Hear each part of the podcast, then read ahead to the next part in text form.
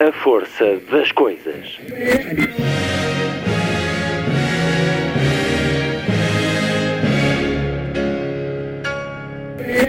Welcome to the 109th last night of the proms.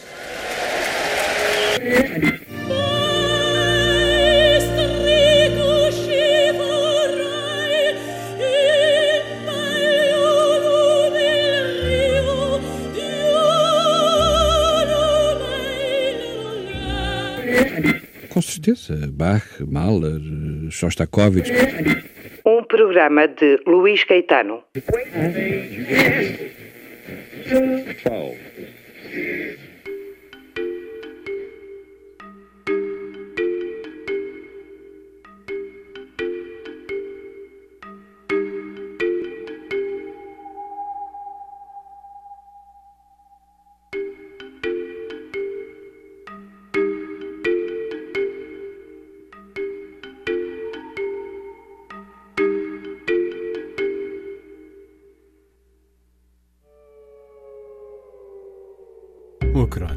três letras, que para muitos foram sinónimo de medo e de morte. ETA, o grupo terrorista basco, permaneceu ao longo de 60 anos, extinguiu-se apenas há dois. Uma longevidade rara neste tipo de organizações. Nasceu para a defesa do nacionalismo euskadi, impôs-se pela ameaça, pela chantagem e pela violência. Uma violência brutal, cega, reiterada e caótica. Portugal chegou a ser abrigo e base da ETA. E muitos não deixaram de ter simpatia pelas pretensões independentistas do grupo responsável por 855 assassinatos, quase todos em democracia, mais de 3.500 atentados. São só alguns dos números do horror causado pela ETA, mas o medo esse não é possível medir, não se traduz em números, mas em muitas vidas desfeitas.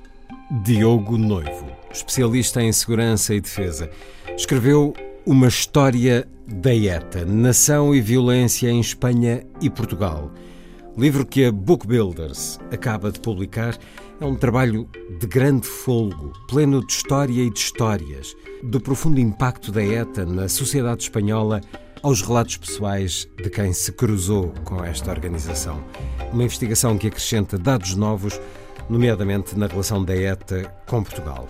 Um livro que vale a pena ler. Diogo Noivo e o livro Uma História da ETA, a preencher toda a emissão de hoje. Sábado, 24 de outubro. Muito boa tarde. Esta é a força das coisas.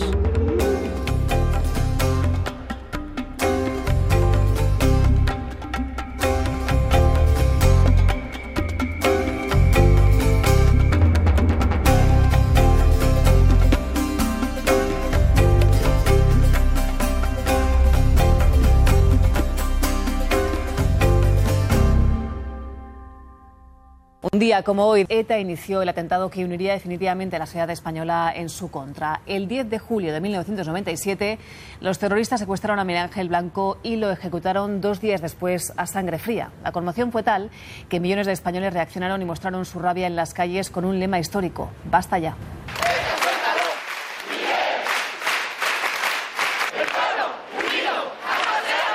No daba crédito a lo que mi hermano estaba consiguiendo, volver a unir a todos y cada uno de los españoles.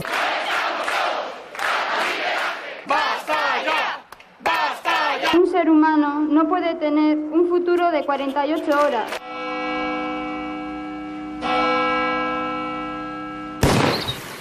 El paciente don Miguel Ángel Blanco presenta una exploración neurológica de muerte cerebral.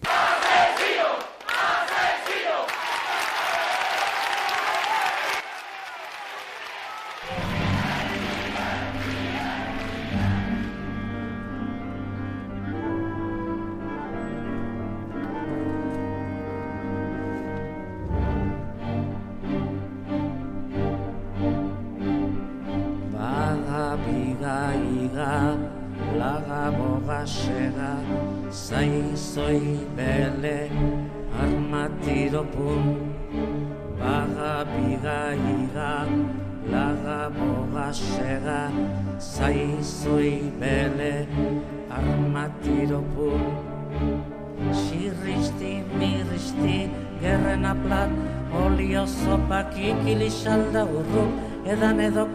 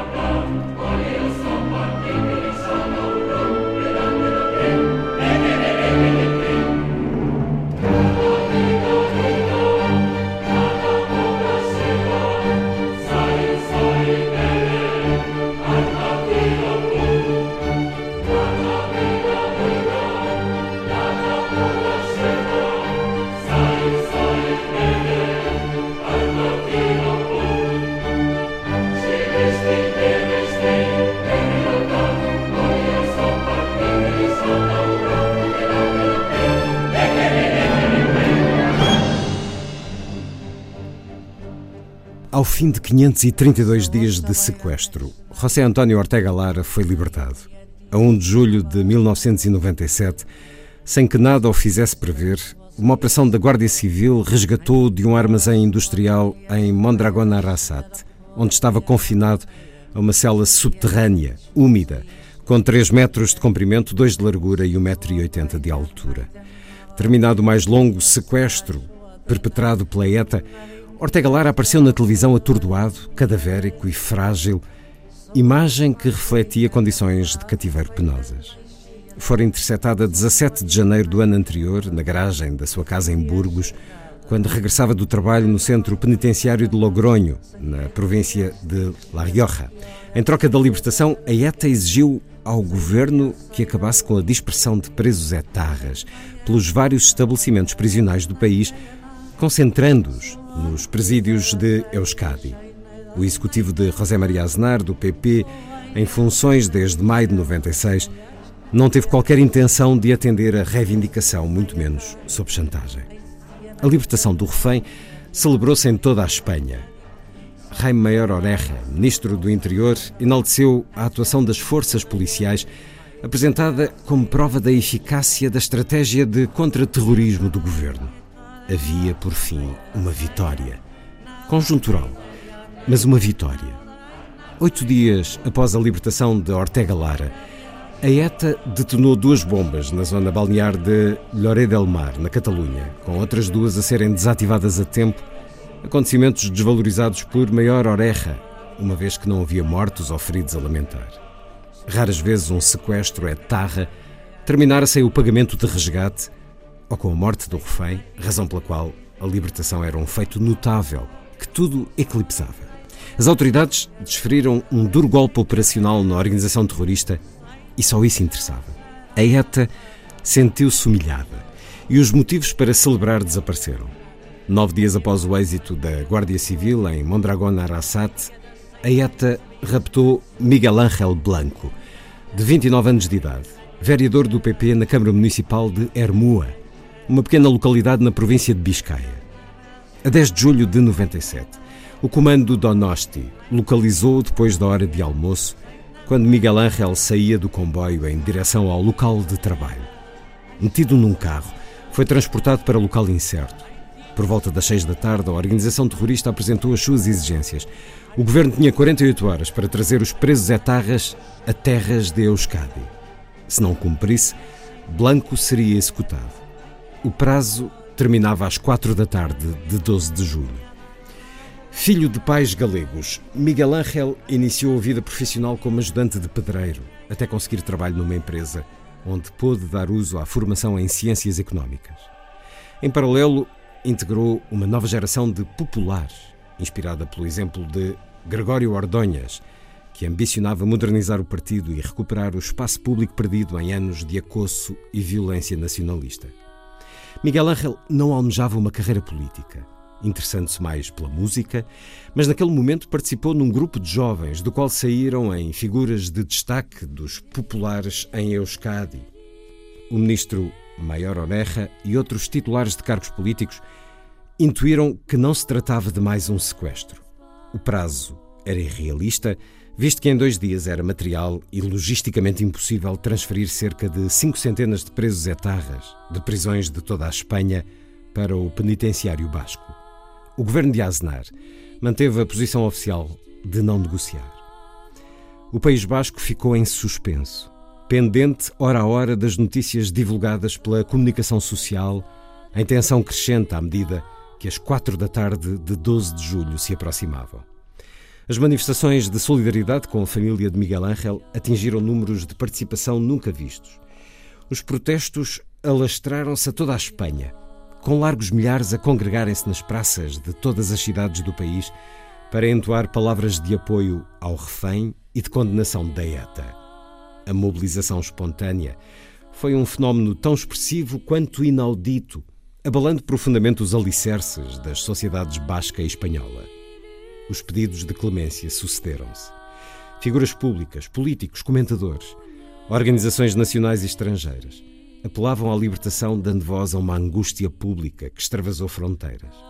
O Papa João Paulo II invocou em nome de Deus a libertação de Miguel Ángel. A Amnistia Internacional apelou a que não se cometesse um homicídio arbitrário e deliberado, e várias chancelarias expressaram ao governo espanhol a sua solidariedade. Uma das súplicas vindas do estrangeiro chegou do Uruguai, dos revolucionários do Movimento de Libertação Nacional, Tupamaros. Em carta aberta endereçada à ETA, reafirmavam o seu compromisso de luta pelos direitos dos presos bascos e mostravam empatia com a organização ao relembrar que também eles eram guerrilheiros. Evocaram as sevícias a que foram submetidos durante a ditadura uruguaia e fizeram referência ao facto de também se inscreverem no espaço político da esquerda revolucionária. Pediam, no entanto, humildemente, sem pretender ingerências indevidas e impossíveis, que se reconsiderasse a resolução tomada. Numa frase, pedimos-vos a vida de Miguel Ángel Blanco. A mensagem foi de grande importância, uma vez que ETA e Tupamaro estavam unidos por laços de fraternidade ideológica, mas também por relações operacionais. Ofereceram refúgio a etarras e a organização terrorista basca prestou apoio financeiro aos Tupamaros. Inéditas foram também as súplicas vindas da esquerda Abertzale, que significa patriota, sempre reservada em circunstâncias análogas. John Cano López, vereador do HB, o R. Batassuna, em Hermua, pediu à ETA que não assassinasse o refém, atrevimento que colidiu com a postura de silêncio cúmplice do braço político da organização terrorista. José António Carrasco Alba, etarra há 12 anos na prisão iniciou uma greve de fome para gritar a sua impotência face à crueldade da ETA. O assessor administrativo da empresa onde trabalhava Miguel Ángel, que tinha sido vereador pelo HB, pediu rotundamente a libertação do jovem popular, sabendo, no entanto, o risco que corria. Sei que certo setor do HB não vai gostar, se tenho problemas, sou suficientemente adulto para assumi-los, já tive muitos, entre outras coisas, um julgamento militar por ter lutado contra Franco também a mãe de um membro da ETA enviou uma mensagem contundente à organização terrorista. Vocês queixavam-se de Franco e estavam contra a pena de morte para os etarras que matavam. Querem explicar o que estão a fazer agora? Os pedidos de clemência vindos de dentro e fora de Espanha mantiveram a esperança viva. Terminado o prazo, poucos minutos depois das quatro da tarde, Miguel Ángel Blanco foi colocado na bagageira de um carro e levado até um ermo na localidade de La Sarte, em Guiposcoa, Maniatado, foi retirado da viatura, obrigado a caminhar uns metros e baleado duas vezes na nuca. Encontrado naquela mesma tarde, foi transportado para o hospital ainda com vida. Morreu às 5 da manhã, do dia 13 de julho de 97. O anúncio do óbito transtornou o país. Uma vaga de indignação popular sem precedentes varreu Espanha dias a fio na forma de ações de rua, protestos multitudinários, vigílias e textos críticos na imprensa. Manifestações maciças congregaram mais de 6 milhões de pessoas. O espírito de Hermua, nome dado à enorme mobilização social que nasceu da morte do jovem vereador popular, materializou-se na criação de associações e organizações não governamentais com grande capacidade de intervenção, como a Basta Já, Já Basta, e o Foro de Armua. Dado que a ETA necessitava de controlar o espaço público e atuar no plano político, a união de diferentes setores sociais em torno de iniciativas cívicas isolou e debilitou a agenda terrorista. A morte de Miguel Ángel Blanco foi o ponto de inflexão histórico na resposta social à violência, rompendo o medo e a hegemonia urbana a Bertzale. Uma viagem no tempo, um certo longo do livro Uma História da ETA, Nação e Violência em Espanha e Portugal. Livro de Diogo Noivo, que acaba de chegar às livrarias com a chancela Book Builders História, um catálogo que está cada vez mais robusto e relevante nesta área do conhecimento, uma história da ETA. A ETA de Euskadi Tá Ascatasuna, Pátria Basca e Liberdade. Bem-vindo à Antena 2, Diogo Noivo. É um gosto. Autor desta história, deste livro raro, no acesso, no caráter de investigação, dos testemunhos que nos traz e das memórias que nos traz. Porque uh, escolhi este certo longo para começar a nossa conversa, porque quem tenha 40 e tal, 50 anos para cima, recorda-se perfeitamente destes dias. As televisões portuguesas uh, fizeram os diretos das manifestações do Bastaiá e, pessoalmente, como todos nós certamente senti, sentimos a raiva, a impotência e a tristeza quando este vereador, homem simples, um tipo que uh, nos é contado aqui muito brevemente a sua história, de uma pequena cidade, acaba por ser um símbolo da vingança da ETA, como aliás uh, vários outros, várias vítimas, e foram muitas, 855 vítimas mortais, com esse dado de apenas 5% terem ocorrido no franquismo. 3.500 atentados, 2.533 feridos e mais de 15 mil pessoas ameaçadas. É uma fatia da história contemporânea de Espanha que para muitos portugueses é familiar em diversos episódios, mas cuja história, como aqui nos é apresentada, não a conhecemos. Este livro corrige essa lacuna. É de facto o um momento que é o princípio do fim da ETA, este assassinato de Miguel Ángel Blanco, Diogo Noivo. Sim, o fim da ETA faz-se de vários elementos, de vários componentes. Uh, porventura, o primeiro e mais importante tenha sido a reação social à morte de Miguel Ángel Blanco. Parte do êxito da ETA enquanto organização terrorista e enquanto movimento político um, passou precisamente pela criação de uma sociedade paralela.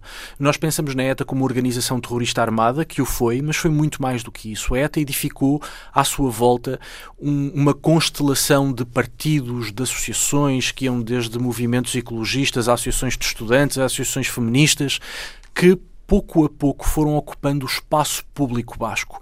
Isto é, existia um conjunto de grupos subordinados à organização armada que de facto criaram uma sociedade paralela no País Basco e que ocuparam o espaço público. Havia medo de falar, havia medo de discutir política em público, havia medo de não ser nacionalista e de não ser independentista.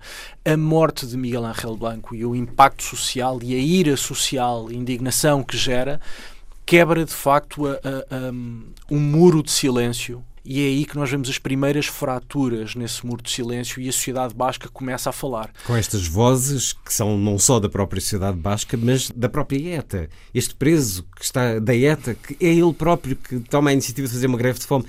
Isto quando implode é de facto o princípio do fim. Não foi o fim, até porque o livro começa com outro assassinato de extrema violência e de extrema intransigência, o de Isaías Carrasco, um homem simples, também portageiro na autoestrada, mas uh, tinha sido vereador do seu pequeno município basco, só que, sendo ele basco, pertencia uh, o partido Socialista. Ao, ao, ao PSOE.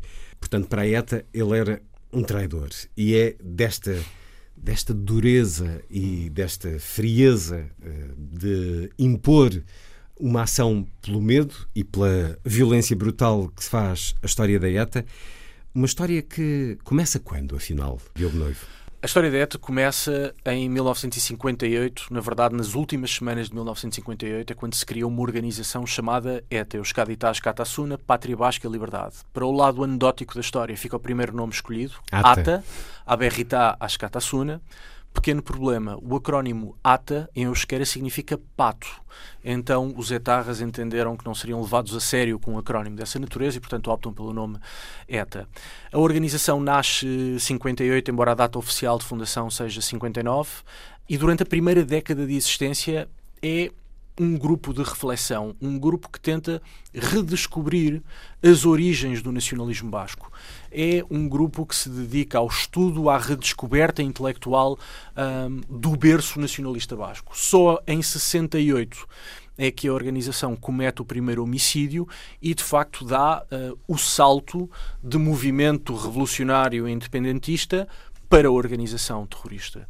Um... Essa questão do nacionalismo é como se a resposta não é dire... objetivamente por estarem a ser esmagados por um poder central, por um governo de Espanha, mas é porque de facto há ali uma vontade de afirmar mitos e lendas que dizem que os bascos são um povo original, aqueles que têm a verdadeira essência da cultura de Espanha é um projeto nacionalista mais do que de resposta a uma ditadura. Certo, embora as duas coisas se, se confundam, claro. uh, por vontade da própria ETA.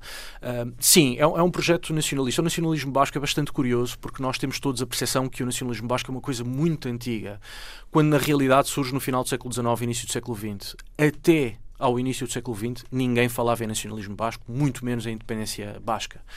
Na sua origem, a identidade basca assentava num duplo patriotismo cultural. Isto é, os bascos diziam-se os primeiros povoadores da Península Ibérica e todos os outros povos da Península Ibérica descendiam dos bascos. E, portanto, ser basco era ser o patriarca, estar associado aos demais povos da Península numa relação quase de filiação paternal. E, portanto, ser basco era ser espanhol, era ser ibérico.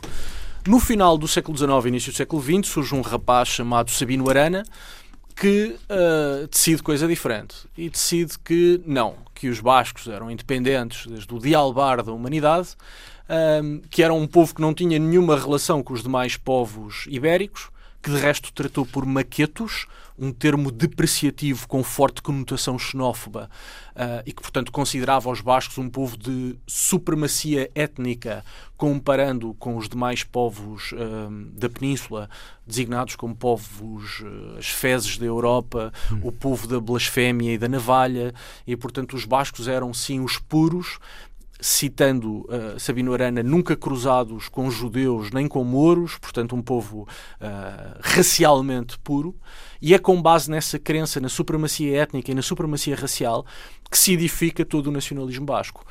A ETA, quando surge, uh, já em 58, continua a acreditar na sua primeira fase em supremacia racial, ideia que depois abandona, para se dizer crente na supremacia cultural e linguística dos bascos. Eles têm, de facto, uma identidade cultural muito sublinhada. Verdade. Mas cultural não é luta armada. Cultural é uma afirmação pacífica. E mesmo o cultural tem muito que se lhe diga, porque o próprio Euskera, eh, que ninguém, enfim, sabe bem as origens do Euskera, estima-se que terá surgido algures eh, no ano 56 do cruzamento entre os povos da Aquitânia com o Império Romano, embora ninguém saiba ao certo. O certo é que esse Euskera original tinha desaparecido há muito tempo. Muito do Euskera que se fala hoje é feito de neologismos criados no final do século XIX, início do século XX, com propósitos puramente políticos, eh, propagandísticos até.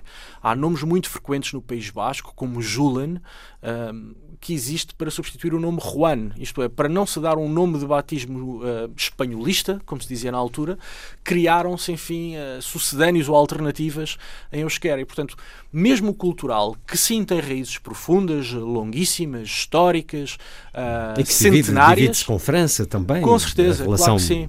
A verdade é que muita dessa cultura é também produto do ímpeto nacionalista hum. e, portanto, estamos a falar de neologismos e de coisas relativamente recentes. E tudo isso mereceu ou não, durante o franquismo, uma posição mais dura do regime para os bascos? Sim não. Eu não gosto de ser salomónico, mas a resposta correta é sim não. Numa primeira fase, sim.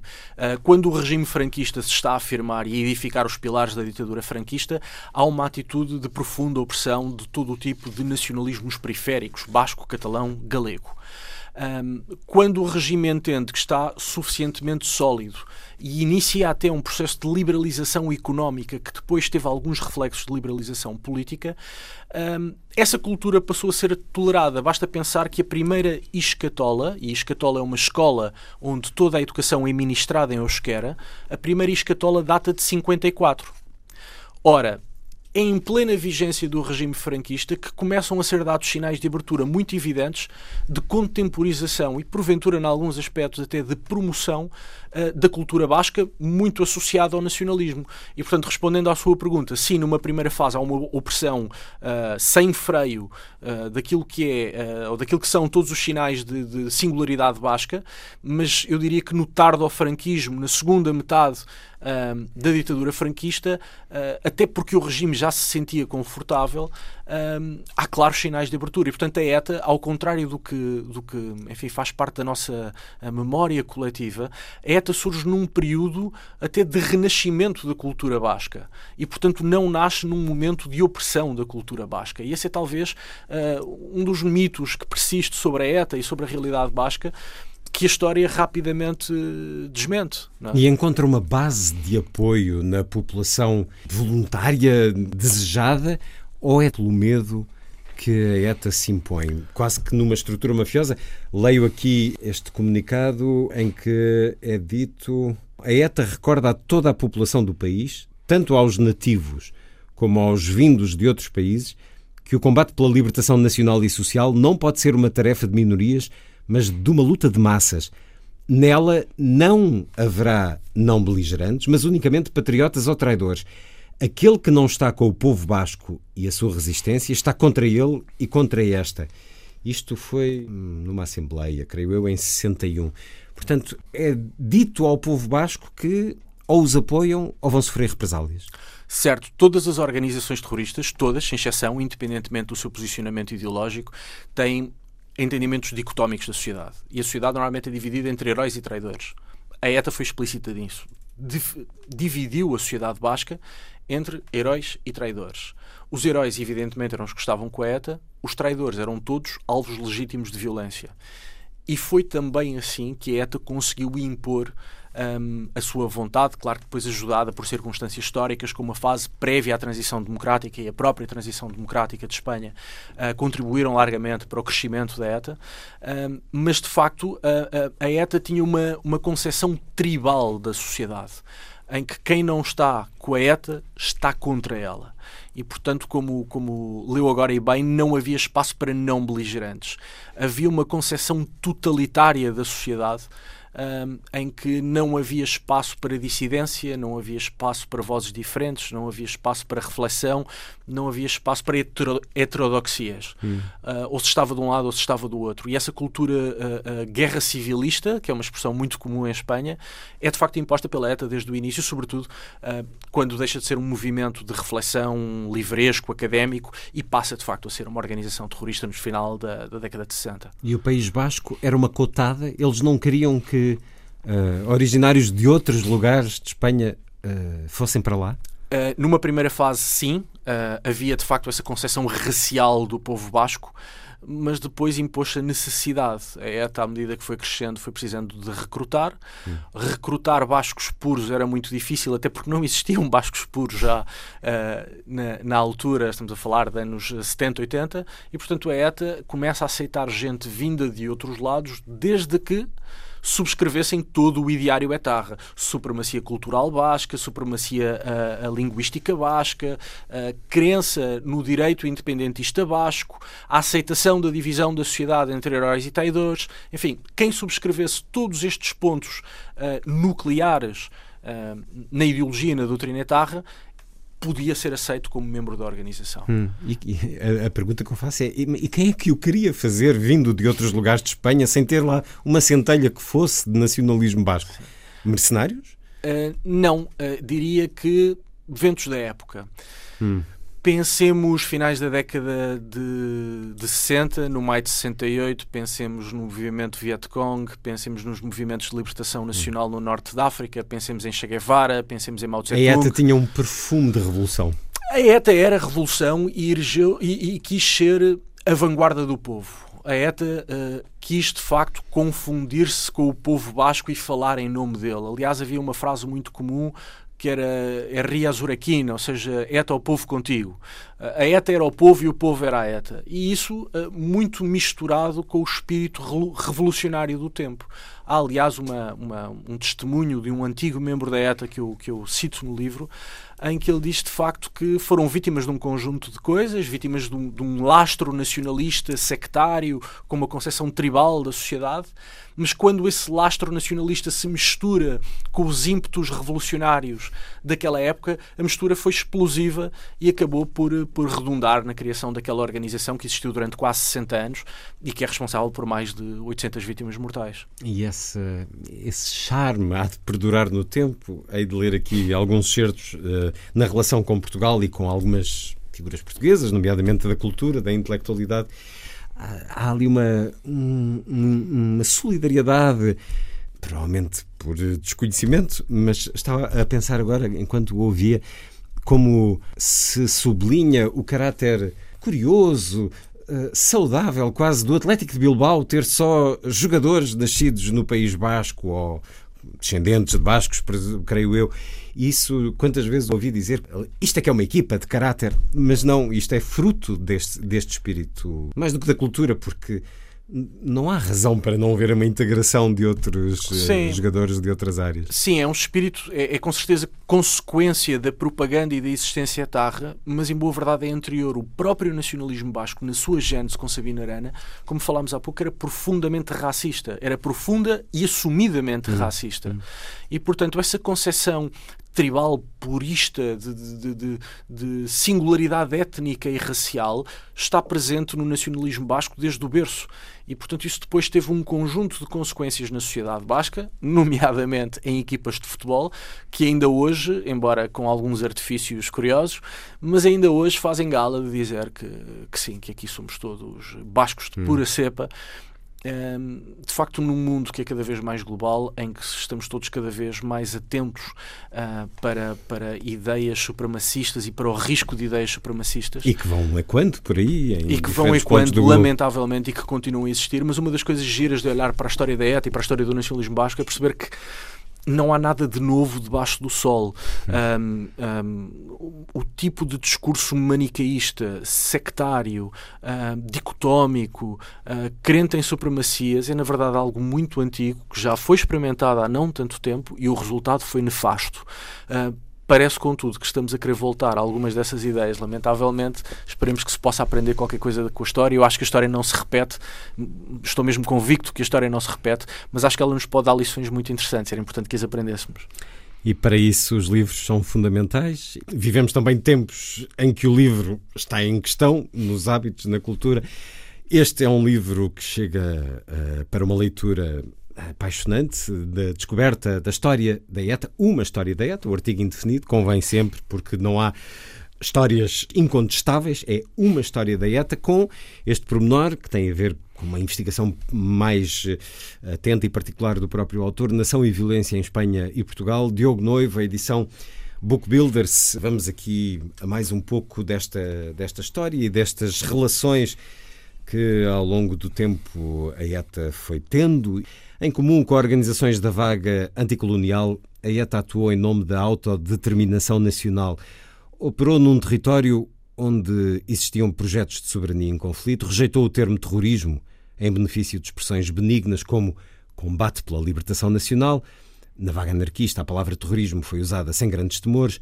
Centrou a violência em representantes da autoridade do Estado, polícias, políticos e membros do Poder Judicial funcionou de acordo com as táticas de guerrilha e fez depender os seus objetivos políticos de uma dinâmica premeditada de atrocidades e contra-atrocidades.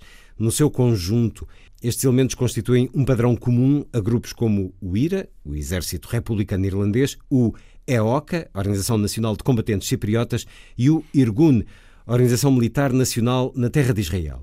Já em comum com os grupos da vaga da New Left, que teve como principal catalisador a Guerra do Vietnã, com os Vietcongs depois a serem substituídos pelos militantes da OLP, a Organização para a Libertação da Palestina, no papel de farol da insurgência, a ETA susteve-se num elo sólido entre o nacionalismo e o radicalismo ideológico de esquerda. Fruto do desenvolvimento dos meios de comunicação social de massas, esta terceira vaga pautou-se pela conjugação de ações com maior ressonância mediática com os habituais alvos que personificavam o Estado. A ansiedade e temor provocados pelas tomadas de reféns revelaram-se especialmente eficazes.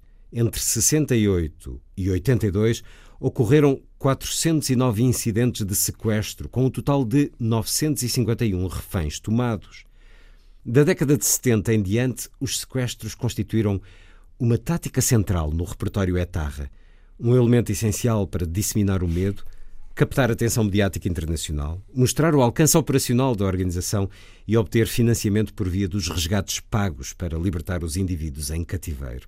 Encontramos estas linhas de atuação em grupos como o Setembro Negro, a Organização Palestiniana, o já referido IRA, Alma RAF, Bader Meinhof, fação do Exército Vermelho, a Action Direct francesa, o Sendero Luminoso peruano e as Brigate Rosse, as Brigadas Vermelhas italianas. A terceira vaga começou a desvanecer-se na década de 80, em grande parte devido à eficácia dos Estados, tanto dentro de fronteiras como na cooperação bilateral e multilateral. Por isso, a trajetória histórica da ETA é invulgar. Atravessou duas vagas de terrorismo internacional e, no plano estritamente cronológico, entrou em cheio na quarta e última, inspirada por argumentos religiosos, onde pontificam organizações como a Al-Qaeda e o autodenominado Estado Islâmico. A resiliência da ETA provou a sua capacidade de adaptação, aprendeu com as táticas dos diferentes períodos históricos, ajustando-se aos métodos que a cada momento demonstravam maior eficácia. Igualmente importante foi a capacidade para depurar ideologia e militantes. É muito curiosa esta comparação que faz com diferentes grupos uh, terroristas, diferentes fações políticas violentas, inclusive é chegando a estes grupos que estão ainda na nossa memória recente, felizmente que num relativo poesia nos últimos anos. Uh, a ETA financiava-se só com os sequestros, com a chantagem que fazia junto de empresários, e temos aqui várias histórias dessas também ou as pessoas também, a, a população contribuía por sua livre vontade? Depende da fase histórica. Hum. Num primeiro momento, a ETA financia-se com contribuições de militantes, sobretudo militantes uh, residentes na América Latina, uh, pertencentes a centros bascos da, da, da diáspora basca uh, na, na, América Latina. um pouco mais à frente, década de 70 em diante, começam a funcionar os sequestros, e o pagamento de resgates, começa a funcionar o chamado imposto revolucionário, que mais não era do que a chantagem a empresários, extorsão. extorsão pura e dura. Uh, um pouco mais à frente, a ETA torna-se mais sofisticada e consegue criar offshores num conjunto de paraísos fiscais e, uh, através de táticas mais ou menos complexas de branqueamento de capitais, consegue também importantes fontes de financiamento, que foram em larga medida destruídas num grande ataque ao, ao enfim, à cúpula da ETA em 92, uh, eh, que estava na localidade basco-francesa de Bidar.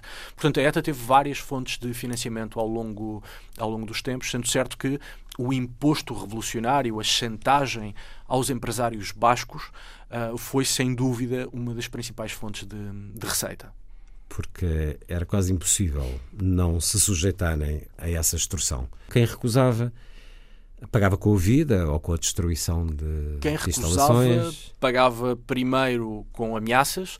Normalmente o, o, há um método uh, na, no imposto revolucionário. Primeiro era enviada uma carta a pedir a contribuição do empresário. Uma carta com o símbolo da ETA. Com, com o símbolo da ETA, com o machado e com a serpente, com uh, o símbolo a dizer ETA. Que significam exatamente o quê? O, o machado e a serpente normalmente vêm acompanhados da frase Bietan Harai, que significa seguir ambos. O machado significa luta armada e a serpente significa política.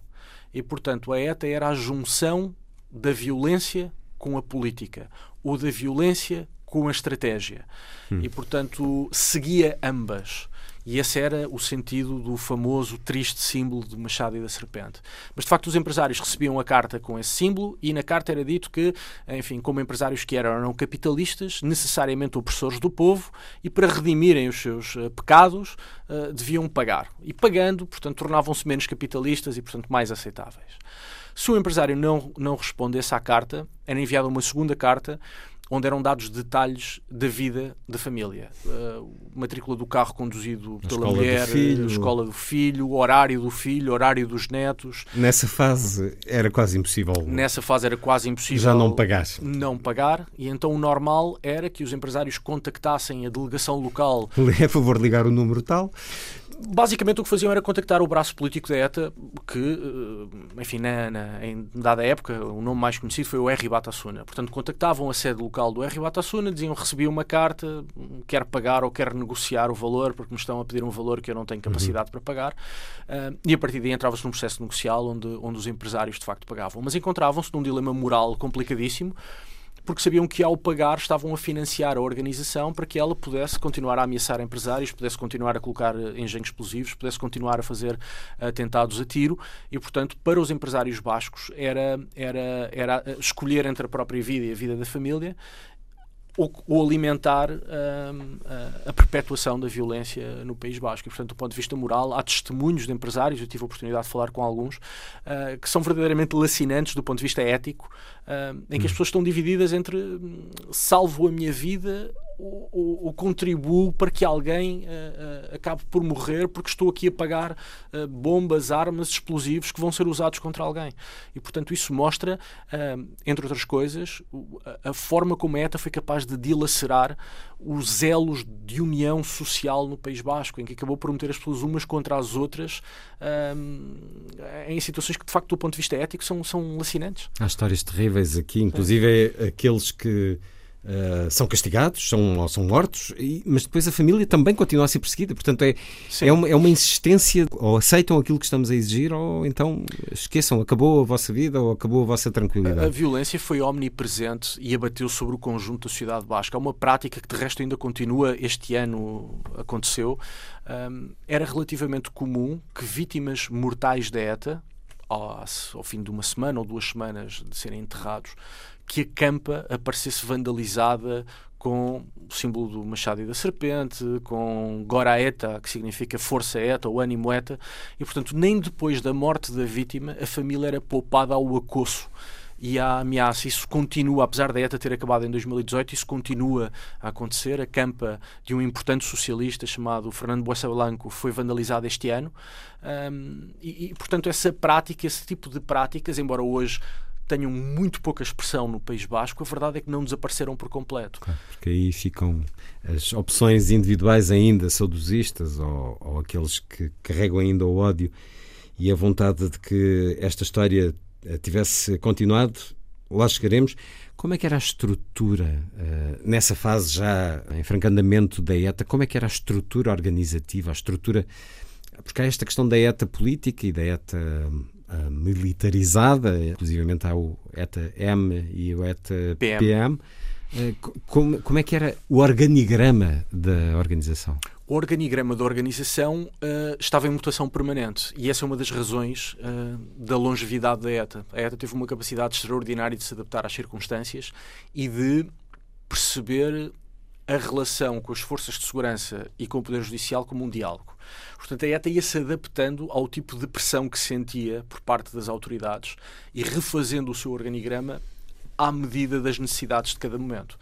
A ETA teve uma estrutura altamente centralizada, tinha uma cúpula, um comitê executivo, quase sempre designado comitê executivo, que na maior parte do tempo esteve sediado no País Basco francês, e depois tinha um conjunto de células que na ETA davam pelo nome de comandos, com um elevadíssimo grau de autonomia. Uh, em regra, era-lhes concedido liberdade de ação dentro de uma determinada parte do, do, do território hum. e dentro desse território os comandos tinham total liberdade hum. para cometer atentados. Havia um líder nesses comandos? Ou, ou, havia também um comitê dentro dos comandos? Havia um líder do, do comando, mas era essencialmente um líder mais de, de, de gestão logística hum. da vida, do dia a dia desse, desse comando e depois a decisão de atentar era tomada com, enfim, com, com grande, grande autonomia, embora evidentemente existissem atentados, e foram vários, uh, cuja ordem vinha diretamente uh, da cúpula da ETA.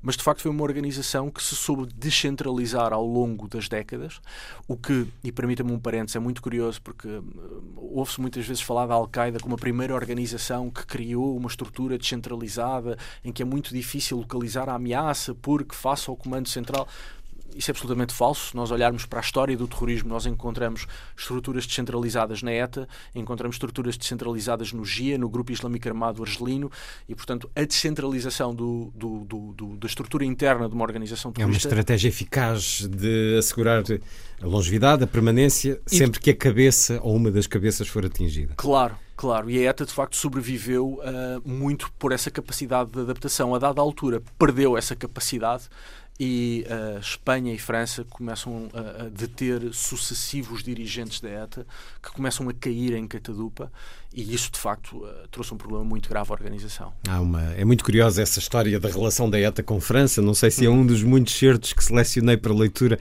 porque eh, no início a França tem uma certa tolerância Sim. para com por isso, como acabou de dizer, a estrutura, a cúpula estava encontrava-se em França ou se calhar até lá residia é claro que estamos aqui a falar de uh, poucos quilómetros, é de, enfim, o País Basco faz fronteira com o País Basco francês, francês e, portanto, isso acaba por ser quase natural, mas não esquecer que nessa, durante décadas havia uma fronteira. Claro. Uh, por mais que conhecessem certamente outros caminhos claro. e por ali, pelos, uh, pelas montanhas, há certamente mais um pouco desta uma história da ETA de Diogo Noivo. Durante anos imperou em Espanha a convicção de que Begonha Urroz fora a primeira vítima mortal da ETA. Criança com apenas 22 meses de idade, Begonha morreu queimada a 27 de junho de 1960 na sequência da detonação de um engenho explosivo na estação ferroviária de Amara, em San Sebastián.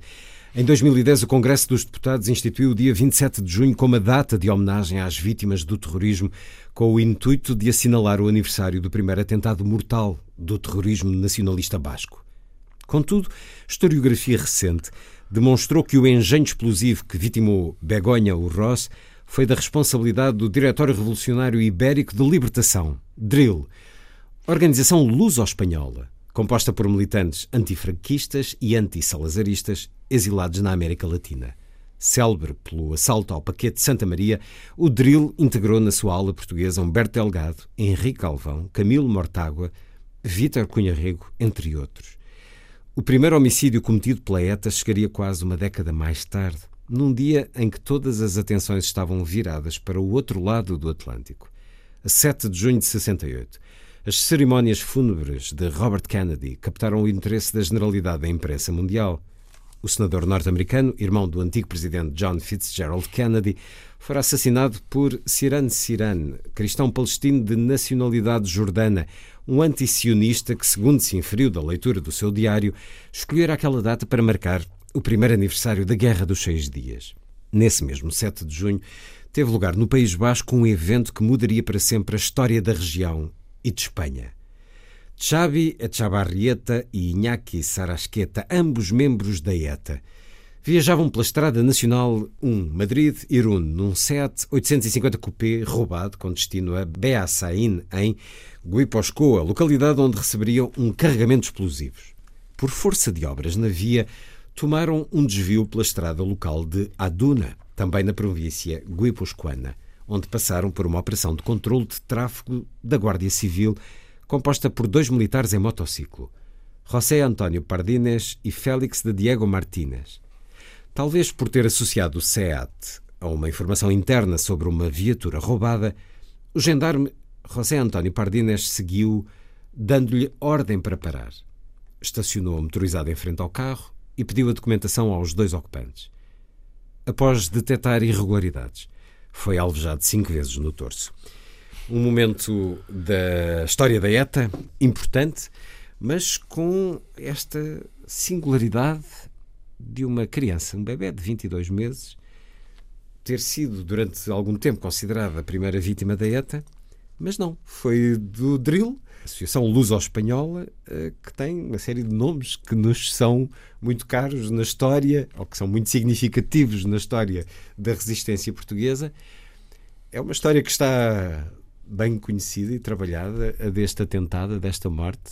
É uma história que está a ser trabalhada, pelo menos desde 2019, por um grande uh, historiador basco chamado Gaizka Fernández, eu tenho ajudado uh, nesse, nesse trabalho de investigação. Entretanto, já foi publicado um estudo em que, de facto, se demonstra, uh, com base em prova documental, muito mais do que testimonial, mas a prova documental, que o drill foi o responsável pela morte da, da pequena Begonha uma criança, como disse, de 22 meses, eh, que é morta num atentado à bomba. Até eh, muito recentemente considerou-se que Begonha era a primeira vítima mortal da ETA, coisa que a ETA nunca assumiu. É verdade que a ETA cometeu vários atentados que depois não reconheceu eh, e pensou-se durante muito tempo que a morte de Begonha seria mais um desses atentados da autoria da ETA e que a organização, enfim, por ter morrido um bebê, hum, não queria não reconhecer. Mas de facto a ETA nisto tinha razão. Não é responsabilidade hum. sua, foi responsabilidade do drill. E quando é que essa responsabilidade emergiu? Quando é que se soube disso? Uh, o drill acaba por reivindicar a ação hum. uh, num jornal venezuelano. Uh, é claro que isso na altura não teve muita atenção na Venezuela, não teve muita atenção deste lado do Atlântico. Portanto, nenhum destes portugueses que estavam envolvidos no drill se referiu a essa ação? Nenhum desses portugueses referiu nunca à ação, fez de conta que a ação não existia. Admito que alguns não tivessem conhecimento da ação, aliás, não me custa nada acreditar que Sim, alguns dos portugueses. Tendo acontecido e pertencendo eles a tendo esta organização. Tendo sido reivindicado pelo próprio Drill e pertencendo eles à organização, podiam com certeza ter assumido mas optaram por não assumir e de facto o Drill preferiu sempre ficar associado àquela imagem heroica um, do Paquete de Santa Maria, um, que foi com certeza muito importante para a nossa história contemporânea, até em Portugal, mas importa perceber que a história é completa, não, não, se presta a revisão ou não se deve prestar a revisionismos. Tem luzes e tem sombras. E se as luzes uh, são bonitas e devemos olhar para elas, também não podemos esquecer que existiram sombras. E, e, e o caso do atentado contra Begonha Roth é, é, claramente uma sombra do drill, uma, uma sombra que o drill uh, quis esquecer, uh, mas que existiu. Esse trabalho que está a ser feito eh, vai dar origem a um livro ou é um, já deu Já deu já origem deu? a um estudo uh, e provavelmente dará origem a um livro, mas para já, para já é um estudo que já está publicado uh, e, e, que está publicado pelo historiador Gaizka Fernandes e é um excelente estudo, está disponível uh, online. Uhum. o título é Muerte en Amara, eh, portanto, eh, morte em Amara, no local onde ocorreu o atentado, está disponível online no, no, no, site do Centro Memorial para as Vítimas do Terrorismo, no País Basco, em Vitória, e qualquer pessoa pode aceder ao estudo em PDF eh, e, e ler o estudo. Recomendo vivamente, porque de facto também nos diz respeito uh, a nós, portugueses, uh, e é um capítulo da história pouco conhecido que devia ser mais conhecido a história constantemente a, a fazer-se, a recuperar-se através da investigação, através dos livros e adolescente, lembro-me de pegar num livro na livraria que tinha por título Quem Matou Carrero Blanco, creio que era da Europa América, e não faço ideia se a, a interrogação da capa provavelmente teria muita ideologia depois uh, lá dentro. Em 1973, a ETA faz explodir o carro em que seguia Carrero Blanco, que era quem tinha sucedido a Franco na presidência do governo. Bem, este é um ato daqueles que rasgam o país ao meio. Que impacto é que teve o assassinato no fortalecimento da ETA e também, eh, enfim, no fim do regime, que na realidade só aconteceu mesmo com a morte de Franco em Espanha. O Franco teve que cair de podre, teve que morrer para que a transição acontecesse e a democracia viesse. Que impacto teve este atentado? Para a ETA foi extraordinário. Foi uma, uma ação muito audaz da parte da ETA, não só atentar contra o chefe do Executivo, mas fazê-lo em Madrid, na capital. Um, a audácia do atentado um, fez com que a ETA uh, uh, merecesse um conjunto de, de, simpatias populares, quer dentro de Espanha, quer fora de Espanha. E, e este atentado permite à ETA consolidar uma imagem.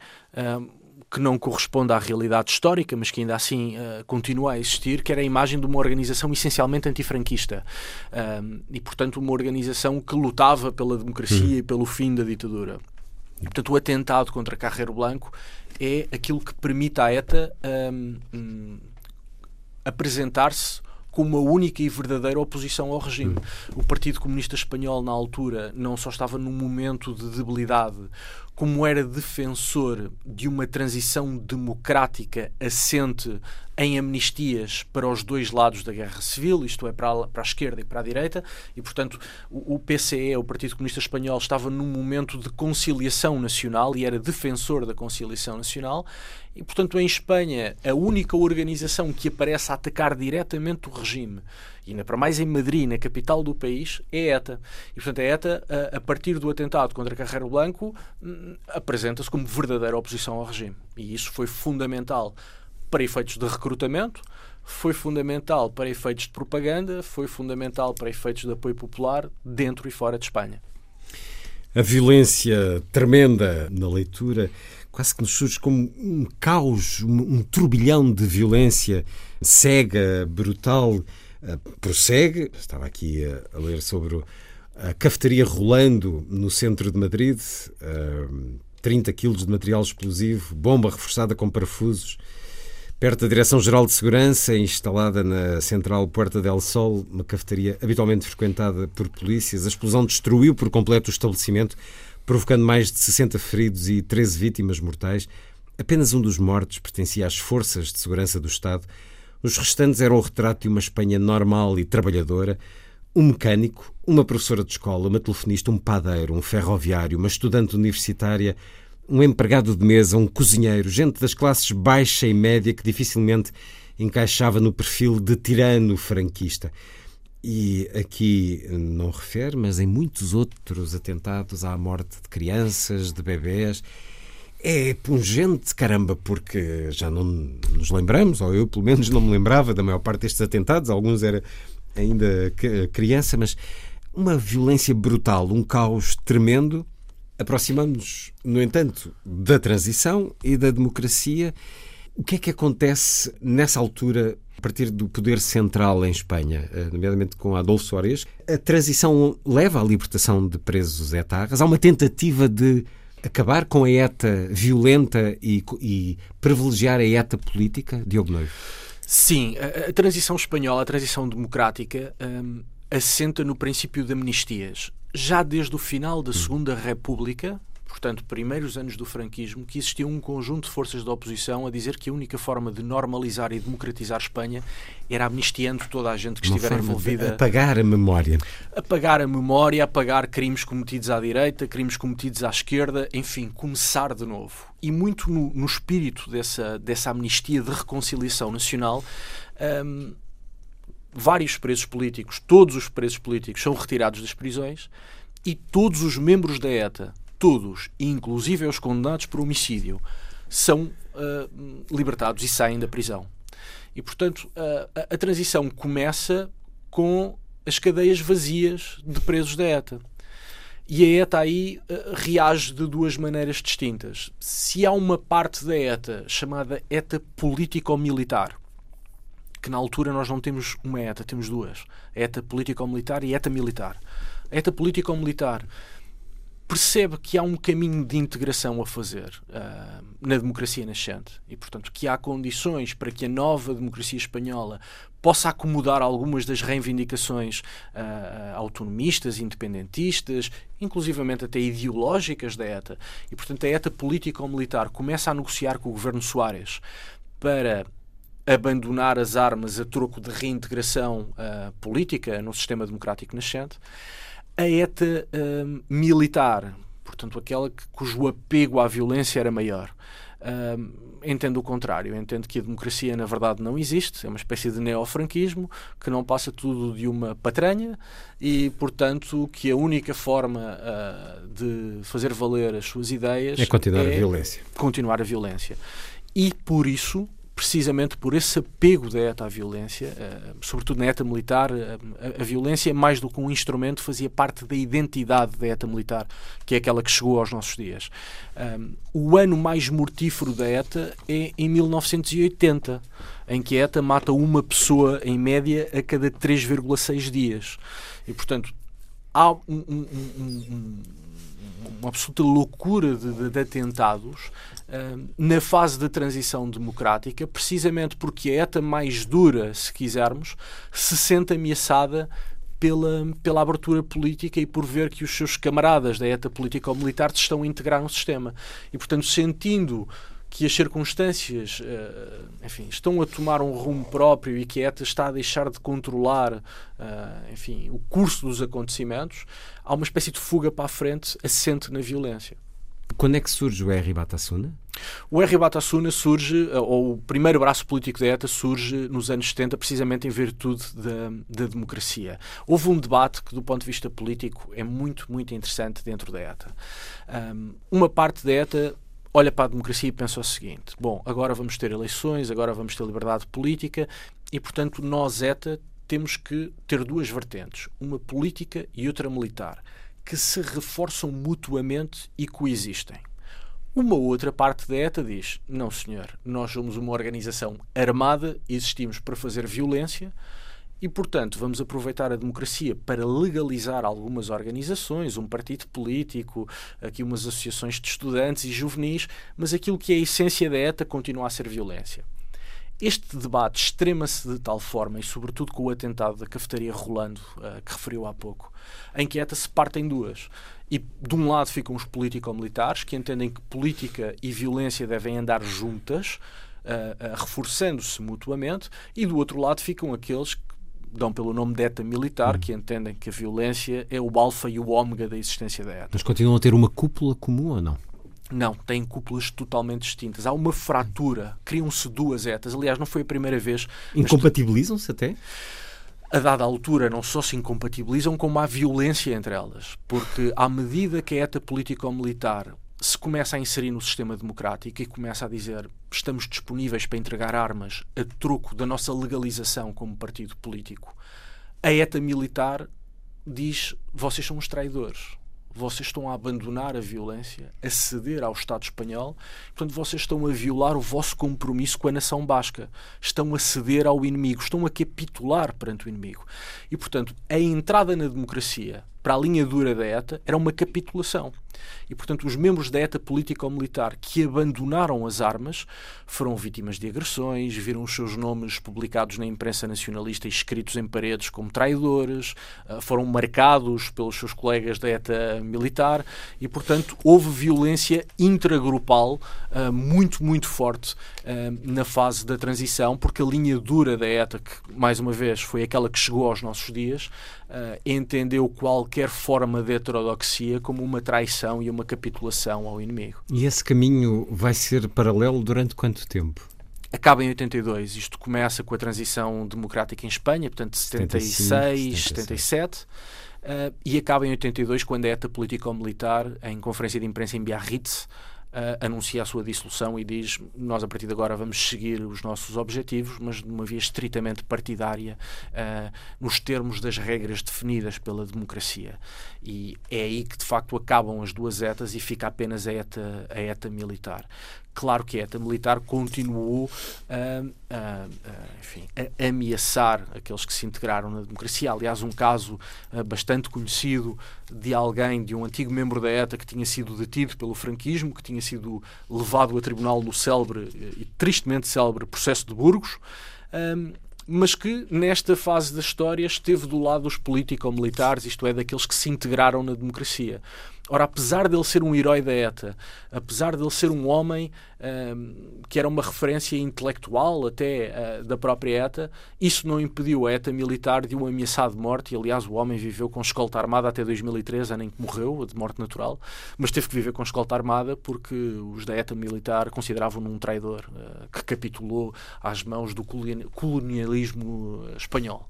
Havia muitos, foram muitas centenas dentro das forças de segurança que tiveram esse cargo, essa responsabilidade de, de ser escolta, vigiar, uh, dar segurança a muitos perseguidos pela ETA ao longo das décadas.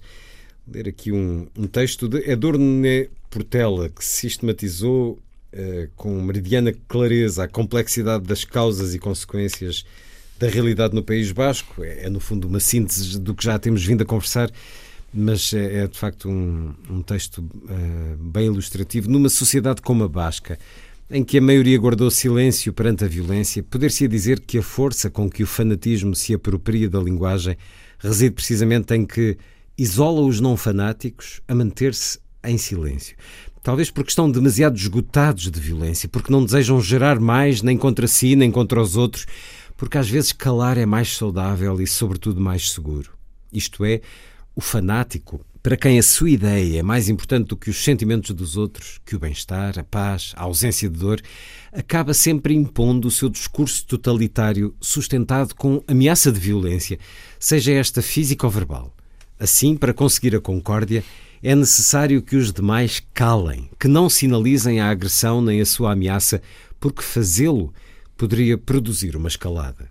Por isso, o não fanático, isto é, o que se importa com viver em alguma paz, aceita a violência implícita e a ameaça para que não exploda a autêntica violência. O agredido cala a agressão. Mas também nos calamos, as testemunhas. Por um lado, talvez calemos por medo, justificado, de que mencionar o sucedido, contar, ser testemunha, faça com que a violência se vire para nós. Isto é um texto muito curioso porque é aplicar-se uh, aos dias de hoje, é aplicar-se a qualquer regime em que há fanatismo uh, que geralmente é acompanhado da agressão física ou verbal, enfim, é, é olharmos para o debate de Trump uh, há poucos dias, é olharmos para algumas estratégias de partidos da extrema-direita na Europa e até no nosso país o silêncio tornou-se um modo de vida em Euskadi que degradou as condições de convivência e impediu a normalização democrática da região. Isto agora já, já escrita de Diogo Noivo. Foi por vezes confundido com cumplicidade, principalmente nos momentos de maior polarização político-partidária em torno do terrorismo. Contudo, tratou-se da infiltração do medo no tecido social, da qual resultaram um conjunto de realidades complexas favoráveis à ETA. É de facto uma história muito complexa.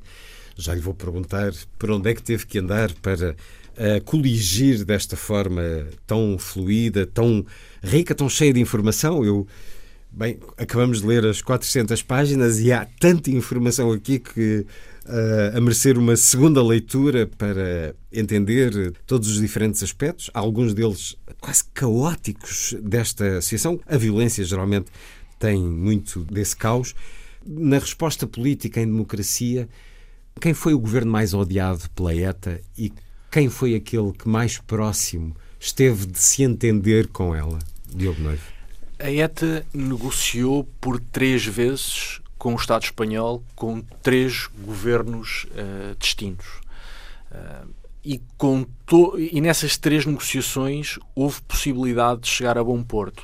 Das três vezes foi a ETA a dinamitar o êxito das, das negociações. Eu não sei se é possível dizer que houve um governo mais odiado e um menos odiado, porque para a ETA isto é algo muito importante. Um, para a ETA, o, o, problema não era o governo ser de direita ou ser de esquerda, ser liberal ou ser conservador, ser mais ou menos democrático. Para a ETA, Espanha é um inimigo existencial. Espanha, enquanto ideia, Espanha, enquanto conceito, é o inimigo. Os governos de turno são mais ou menos irrelevantes. São representantes desse inimigo. É quase e... como os anarquistas. Há governo, sou contra. É um pouco isso, há governo, sou contra. Eh, sendo certo que há um ódio latente, porque a ETA cria-se em oposição à Espanha enquanto ideia. E, portanto, todas as negociações acabaram por, por ser profundamente afetadas por esta intransigência etarra. Aliás, há algo muito curioso quando nós comparamos uh, o que sucedeu no País Basco com o que sucedeu na Irlanda. O IRA também negociou com governos britânicos, várias vezes, uh, e a última negociação foi bem sucedida porque o IRA cedeu ao seu braço político, ao Sinn Féin, o poder de negociar com o governo britânico. E, portanto, o IRA subordinou-se ao seu braço político. Isso nunca aconteceu no País Basco. Nem é... havia alguém no País Basco como Jerry Adams, por exemplo. Uh, é, é, discutível. É. Talvez existisse um Jerry Adams uh, uh, no País Basco. E, o facto é que nunca saberemos porque a ETA nunca, nunca permitiu, permitiu, que se chegasse a esse ponto. Nunca. Sempre que os braços políticos da ETA uh, conseguiam algum avanço negocial, a ETA fazia muito rapidamente sentir a sua força. E não permitia uh, que a ala política um, conseguisse ganhos substantivos. Nunca prescindiu da tutela sobre, sobre as negociações. E o facto é que isso acabou por contribuir também para o fim da ETA, porque se há algo muito curioso quando nós olhamos para a história é que quando falha a primeira negociação, há um grande desalento uh, na base de apoio social da ETA. Quando falha a segunda negociação, novamente por culpa da ETA, esse desalento é ainda maior. Portanto, a base social da ETA começa-se a sentir é traída, cansada, cansada da cansada e, e, e, a sentir que a organização está a desperdiçar oportunidades de paz. Na terceira e última uh, negociação, já com Zapatero, uh, portanto, já uh, no século XXI, um, de facto, a frustração é enorme e aí cria-se um fosso entre a base social de apoio à Etarra e a própria organização. E esse não foi o elemento que levou ao fim da ETA, mas foi certamente um dos elementos uh, que contribuiu para que a organização em 2018. Uh, São os pilares a ruir certo. e aquela leitura inicial sobre o assassinato de Miguel Ángel Blanco uh, foi mais. Foram, foram, fissuras particularmente definitivas nessa base de apoio desta história de violência. Uma história da ETA de Diogo Noivo, tem a violência neste subtítulo, Nação e Violência em Espanha e Portugal, mas é uma história de sucessiva violência. Aqui este, aquilo que referi há pouco sobre a história em relação à, à França. Desde a sua fundação, a ETA encontrou no País Basco francês um local de refúgio.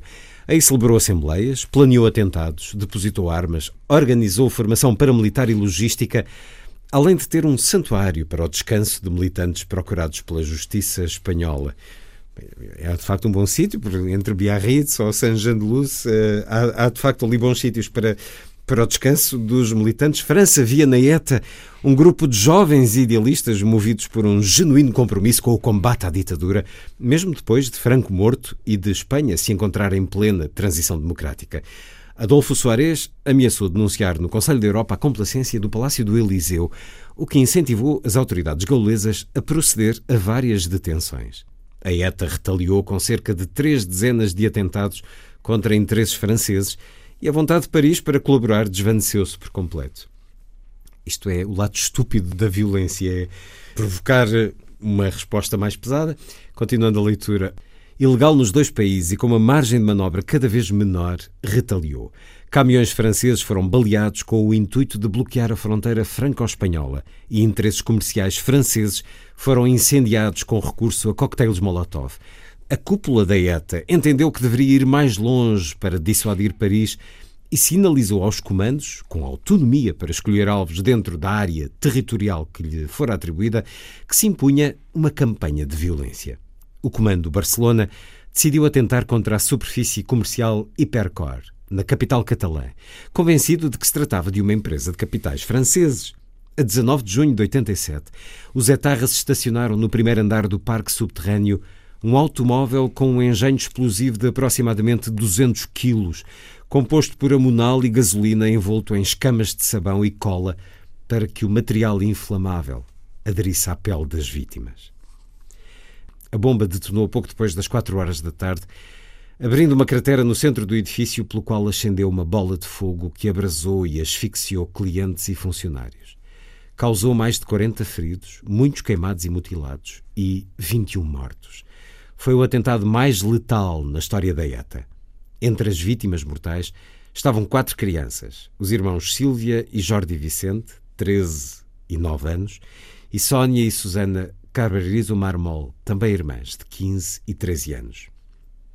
A organização terrorista eximiu-se da responsabilidade, escudando-se no facto de o Comando Barcelona ter realizado várias chamadas a informar as autoridades da presença do explosivo. A culpa seria da polícia, incapaz de evacuar o local atempadamente. De acordo com a narrativa etarra, o engenho de 200 quilos, programado para explodir em pleno horário comercial, era um delito do Estado espanhol.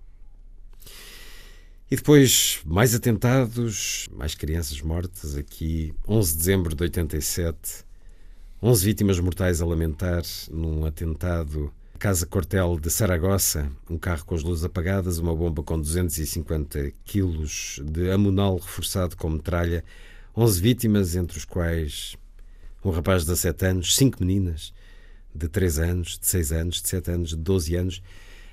Uh, sempre esta tremenda violência e este atentado que faz com que a França vire as costas à ETA e a passe a perseguir. E aí a ETA precisa de procurar eh, outros lugares de abrigo fora de fronteiras.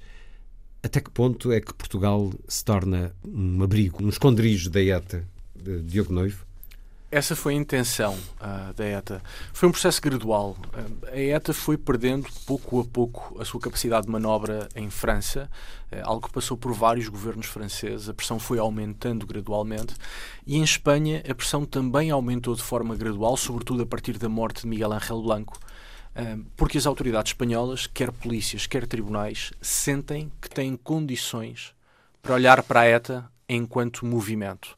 Ou seja, deixam de olhar para a ETA só como organização armada e passam a olhar para a ETA como uma constelação de partidos, uh, associações, grupos que existem em torno da organização hum. armada. E, portanto, a ETA começa a ser vítima de ações diretas por parte da polícia, não só sobre a estrutura armada, mas sobre todas as outras estruturas que existiam ao seu redor, que eram estruturas de apoio.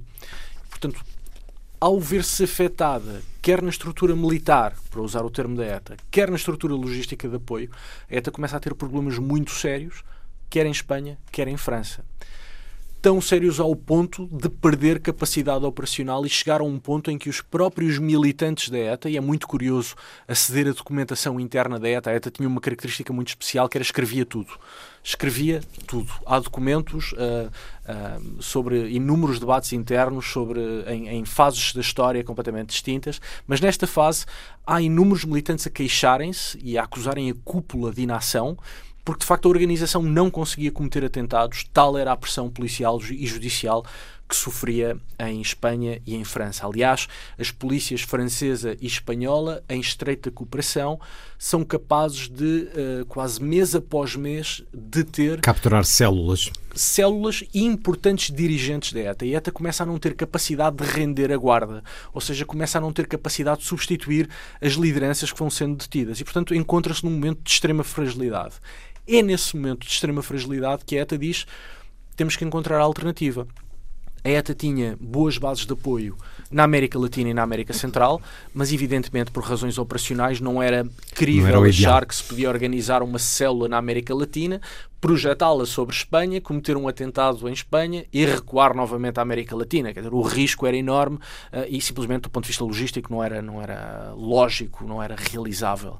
E portanto a única solução evidente é Portugal, que tem fronteira com Espanha e permite, enfim, em tese, produzir artefactos explosivos em território português, organizar comandos em território português, entrar em território espanhol para cometer atentados e novamente recuar a Portugal. E, portanto, em, numa frase, substituir França com Portugal.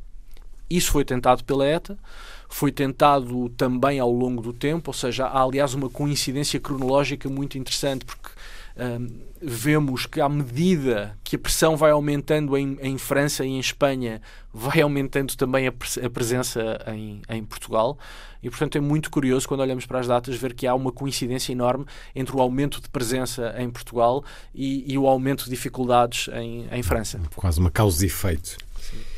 A ETA tem, é-nos contado no livro de Diogo Noivo, uma história da ETA, eh, uma relação muito particular com o tráfico de droga, em que perseguem, eh, ameaçam quem trafica e quem consome no País Basco, mas depois mais tarde vão se tornar eles próprios eh, narcotraficantes.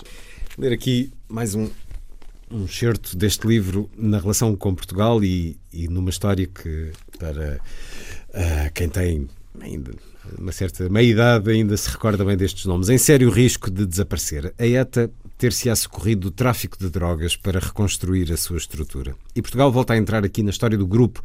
Em 96 foi detido em Lisboa José Luís Telechea Maia, que alegadamente terá traficado a X por encargo da organização terrorista e que, segundo as autoridades espanholas, integrava o aparelho de Mugas, fronteiras da ETA, estrutura responsável por assegurar o trânsito de militantes, armas e explosivos entre Espanha e França. Maia veio a Portugal pela primeira vez em 91 quando se dedicava à venda de lubrificantes para motores, mudando-se definitivamente para o país em 94. em julho de 95, foi detido pela Polícia Judiciária no cumprimento de um mandado de captura internacional por suposta vinculação à ETA. Foram precisos alguns meses para localizar Maia, que se ausentara do local onde habitualmente residia. Após busca domiciliária, foi presente a juiz no Tribunal da Relação de Lisboa, que o libertou no dia seguinte por falta de indícios que fundamentassem o pedido de extradição apresentado por Espanha a 30 de março de 96, foi novamente detido, desta vez na posse de um passaporte espanhol contrafeito, quando se preparava para embarcar em Lisboa num voo da TAP com destino a Caracas. Tentou fuga, mas uma vez detido revelou de moto próprio a sua real identidade. As autoridades de segurança no aeroporto confirmaram que sobre Maia existia um pedido de captura, detenção extradição emitido por Espanha ao abrigo do sistema europeu de Schengen ouvido no Tribunal de Instrução Criminal de Lisboa, assumiu ter adquirido o passaporte falsificado a uma pessoa cuja identidade desconhecia e a quem nada pagou. Depois, acabou por recordar o primeiro nome de quem lhe dera o passaporte e explicou que precisava de documentos porque os seus lhe tinham sido roubados. Não se deslocou à Embaixada de Espanha para pedir novas vias, porque a detenção em 95 o convenceu de que teria problemas com o Estado espanhol. A viagem à Venezuela prendia-se com motivos de negócios, pois era representante de uma marca de aditivos para óleos que não estava representada no país sul-americano, de onde resultava uma oportunidade comercial. Condenado a sete meses de prisão pelo passaporte falsificado, Maia permaneceu 11 num estabelecimento prisional português por força de um novo pedido de extradição espanhol, fundamentado na acusação de colaboração com a ETA, pendente no julgado número 5 da Audiência Nacional. Maia denunciou os argumentos de Espanha, a seu ver obtidos por via de tortura a presos. Cumpriu 21 dias de greve de fome em sinal de protesto, prática habitual em presos de organizações com móvel político. O MLNV não o esqueceu. MLNV, diga -me. Movimento de Libertação Nacional, Nacional Basco, Basco, que é, em síntese, a constelação de organizações que a ETA criou ao seu redor. Continuando a leitura sobre este nome que nos é ainda familiar à memória, o de Teletche Maia, e das implicações que teve no nosso país. O MLNV não o esqueceu, dando-lhe destaque em seminário do Debate Gastelo. Em meados da década de 90 nasceu a iniciativa Debate Gastelo, Castelo, esforço para dotar o abertzalismo de uma política externa coerente, capaz de projetar a causa no estrangeiro e difundir propaganda além fronteiras sobre o coletivo de presos da ETA, apresentados como vítimas de Espanha e França. A iniciativa reuniu diferentes organismos do MLNV, como o HB, o Batasuna, e foi coordenada pelo aparelho político da ETA.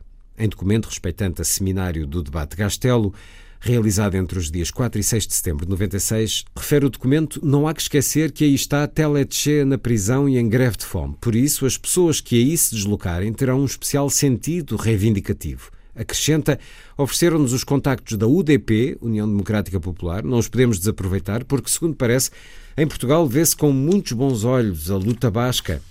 O pedido de asilo apresentado por Teletche Maia foi recusado pelo Supremo Tribunal Administrativo Português em 97.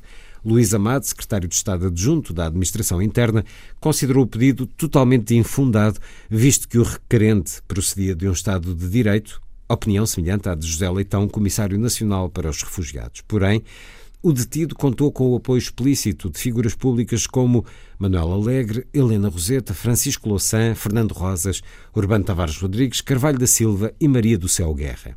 O caso constituiu um verdadeiro engulho nas relações bilaterais entre Lisboa e Madrid, com sucessivas declarações do executivo espanhol a manter o assunto na agenda política. Motivou até controvérsia em discussões à porta fechada na Cimeira Ibérica de outubro de 96. A cooperação policial bilateral manteve-se, mas foi necessário ultrapassar algumas desconfianças.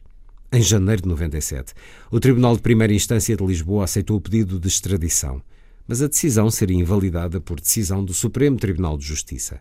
Maia ficou a residir em Portugal, pese embora sem documentos. As autoridades portuguesas não confirmaram a ligação de Maia à ETA ou ao tráfico de estupefacientes. Em declarações à imprensa em 2010 reconheceu eu não era nenhum santinho e envolvi-me em militância e manifestações. Confunde-se a ETA com os independentistas e somos todos metidos no mesmo saco. A ETA é um grupo armado que mais cedo ou mais tarde vai desaparecer, mas o problema dos bascos não vai acabar sem a independência. Pessoalmente, penso que devíamos esgotar todas as vias democráticas e pacifistas. O certo com este nome que nos é familiar ainda na história, Teletchea Maia, também para ilustrar as complexidades político-burocráticas ou judiciais uh, no nosso país, que aí permanecem, e para exemplificar a simpatia, alguma simpatia que já nestes anos finais da década de 90, portanto, já longe de, do franquismo, da transição, do, dos anos mais confusos e complexos da afirmação da democracia, a ETA permanece por desconhecimento da ação, mas isso é difícil quando os atentados se sucediam a nível, como referiu há pouco, eh, galopante em, em determinados momentos. Havia ainda um núcleo de simpatia para com a ETA em Portugal durante estes anos 90, início de 2000? Sim, havia. A, a simpatia uh, em Portugal em relação à ETA foi desaparecendo, mas permaneceu viva, muito viva, em alguns setores da esquerda, sobretudo mais próximos da extrema esquerda ou mesmo na extrema esquerda. E essa simpatia manteve-se por, eh, creio eu, diferentes razões. Em primeiro lugar, sobreviveu a ideia romântica e romantizada de uma ETA antifranquista que, como falámos há pouco, cometeu o atentado contra Carreiro Blanco e conseguiu, de facto, apresentar-se como a única forma de oposição à ditadura, à ditadura franquista. E, portanto, esse, esse passado continua a ser moeda corrente para, para algumas pessoas na esquerda portuguesa que. Uh, creio eu, acharam que esse passado de, de resistência justificava o porvir. Justificava tudo, inclusive a morte de, de crianças, eh, que, como falámos há pouco, a ETA de facto tem uh, várias crianças mortas na, na lista de, de, de, vítimas que causou. Uma outra razão, eu creio, tem a ver com o próprio posicionamento ideológico da ETA. A ETA sempre se assumiu como uma organização de esquerda, revolucionária, uh, favorável à suposta emancipação dos povos, e isso ia ao encontro das crenças e convicções de uma parte da esquerda, da esquerda portuguesa. E, portanto, não é verdade que a esquerda portuguesa, como um todo, tenha apoiado a ETA, muito antes, pelo contrário, a imensa maioria da esquerda portuguesa não apoiou a ETA, mas houve pequenos núcleos, sobretudo da esquerda mais conservadora e mais extremista, que. Uh, desculparam e justificaram ações da ETA, mesmo quando essas ações eram uh, de uma brutalidade antidemocrática e injustificável. Dentro dessa relação da ETA com Portugal, há esta casa de óbitos. Dentro da moradia, o que se encontrou era invulgar, mesmo tendo como referência as infraestruturas etarras em Espanha e França. Investigadores classificaram o material em duas categorias: pronto a ser usado em atentados e material tendo em vista a construção de engenhos explosivos. No primeiro lote estavam quatro bidões com 240 kg de substâncias explosivas e sete tubos de PVC.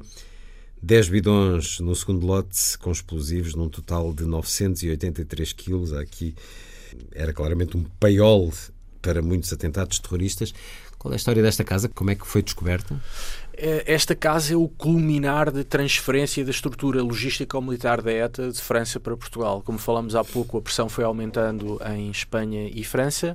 Um, isso traduziu-se numa maior presença da ETA em Portugal, numa primeira fase como local de recuo, numa segunda fase como local de obtenção de viaturas para uh, funções logísticas, para a preparação de atentados e até para a execução de atentados.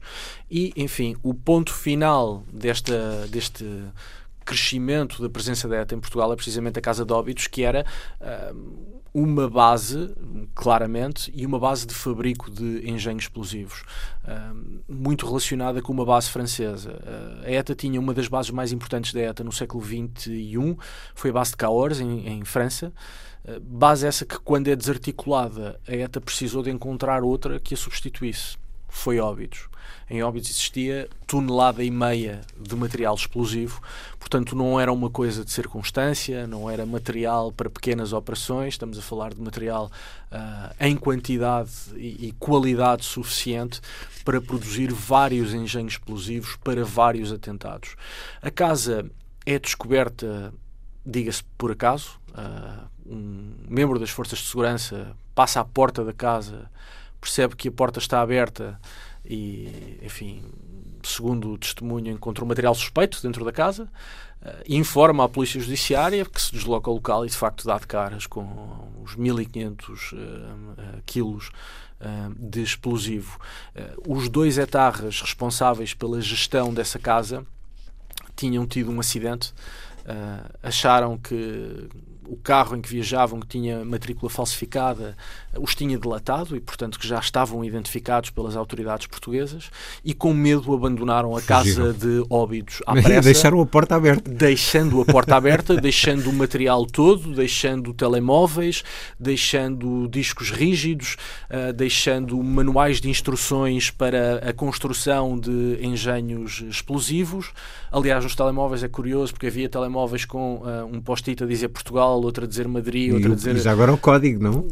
A informação ficou toda, uh, uh, até cordão detonante usado para ligar os explosivos ficou, portanto ficou tudo, abandonaram a casa à pressa e, portanto, houve, no caso concreto da base de óbidos, uh, alguma sorte do lado português na descoberta da casa, embora seja de justiça, enfim, enaltecer o trabalho quer da Polícia Judiciária, quer do TCIAP, porque, e recuando um pouco, a, presença da ETA em Portugal começa a tornar-se muito evidente a partir de 2007. E em 2007, quer o então Ministro da Administração Interna, uh, Rui Pereira, quer o Procurador-Geral da República, uh, Pinto Monteiro, quer o Secretário-Geral de Informações, Júlio Pereira, por diversas vezes disseram que, bom, que não havia ETA em Portugal, que isso era uma fantasia. Entretanto, apareceram três carros com matrícula portuguesa usados em atentados em Espanha, mas eh, nada disso importava. Entretanto, percebeu-se que Portugal estava a ser usado como base de recuo e que havia chamadas de reivindicação de atentados cometidos em Espanha a serem feitas a partir de Lisboa, mas mesmo assim continuaram a achar que não havia problema nenhum em Portugal e, ao, em contracorrente, a Polícia Judiciária e o TCIAP sim levaram muito a sério estes indícios e começaram a trabalhar um, enfim, na identificação da, da, da, presença da ETA em Portugal. Aliás, inauguraram a lei portuguesa de contra-terrorismo precisamente nesta fase no combate à ETA. E, portanto, quando se descobre a Casa de Óbidos, ao contrário dos responsáveis uh, políticos e judiciais portugueses, a Polícia Judiciária e o TCIAP já estavam muito bem munidos com, com informação e com processos uh, judiciais abertos.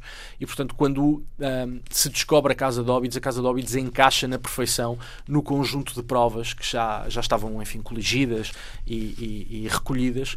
E, e, isso per permitiu, de facto, uh, pôr fim à presença da ETA em Portugal, mas deve-se essencialmente, enfim, alguma, alguma boa vontade e empenho dos homens e mulheres que trabalhavam e alguns ainda trabalham na Polícia Judiciária e no TCIAP. É uma longa história mesmo esta em relação ao nosso país. É uma das partes deste livro de Diogo Noivo, Uma História da ETA, Nação e Violência em Espanha e em Portugal, Ibéria. É o quarto capítulo, longo, uh, com muito mais, também com aqueles que continuaram a tecer luas a esta organização terrorista que estava aqui ao nosso lado, quando não estava aqui à nossa porta, nesses preparativos, nessa retaguarda que a partir de certa altura passa a ser eh, eleita pela organização. Um livro que evolui para a última negociação, é a parte 5, com esse dia que também todos recordamos, com as notícias a chegarem de Atocha uh, do atentado que José Maria Aznar tenta, uh, numa das decisões mais ignóbeis e estúpidas da política, atribuir à ETA quando uh, tudo uh, rapidamente uh, faz perceber que foi um atentado da Al-Qaeda, também um momento importante na história da ETA que passa por falso culpado e há de custar a eleição ao PP de José Maria Aznar. A história continua até ao ponto do extrator. A teia que sustentava a ETA desfez-se. A organização perdeu o apoio da rede de estruturas políticas e associativas que edificara ao seu redor. Perdeu armamento, esquemas de financiamento, rotas de comunicação interna e bases logísticas. Ficou com as fileiras reduzidas a mínimos históricos, sem capacidade para substituir os etarras que iam sendo detidos. O debate instalou-se no coletivo de presos, o que obliterou o expediente propagandístico de apresentá-lo como o grupo coeso de mártires da causa basca. Mais grave, perdeu por completo o escasso apoio popular que tinha. Objetivamente, a ETA foi sitiada e derrotada pelo Estado de Direito. Viu-se obrigada a decidir sozinha o seu final, sem condições para negociar, contrapartidas ou dispor de ganhos que lhe permitissem salvar a face ou mesmo vislumbrar algum proveito em meio século de terrorismo. A 10 de janeiro de 2011, anunciou um cessar-fogo permanente, geral e verificável. Três palavras que nunca estiveram juntas em comunicados anteriores. A 20 de outubro, decretou a cessação definitiva, marcando o ocaso do terrorismo, mas nada dizendo sobre o futuro da organização.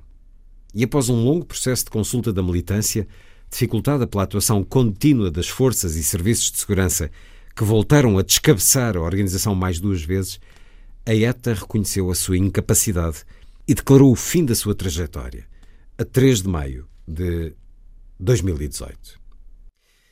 Portanto, não há politicamente quem possa dizer o meu governo, eh, o meu partido derrotou a ETA. É, não. é a ETA que se vai autodestruindo. A ETA vai se esboroando. Vai perdendo força, vai perdendo força interna, vai perdendo força externa, vai sendo sitiada, vai perdendo apoio popular, vai perdendo a sua base social de apoio das organizações que tinha à sua volta, perdeu a oportunidade de negociar com o governo Zapatero, uh, porque mais uma vez inviabilizou por completo que essa negociação chegasse a bom porto, e portanto a ETA de facto vai desaparecendo, vai morrendo.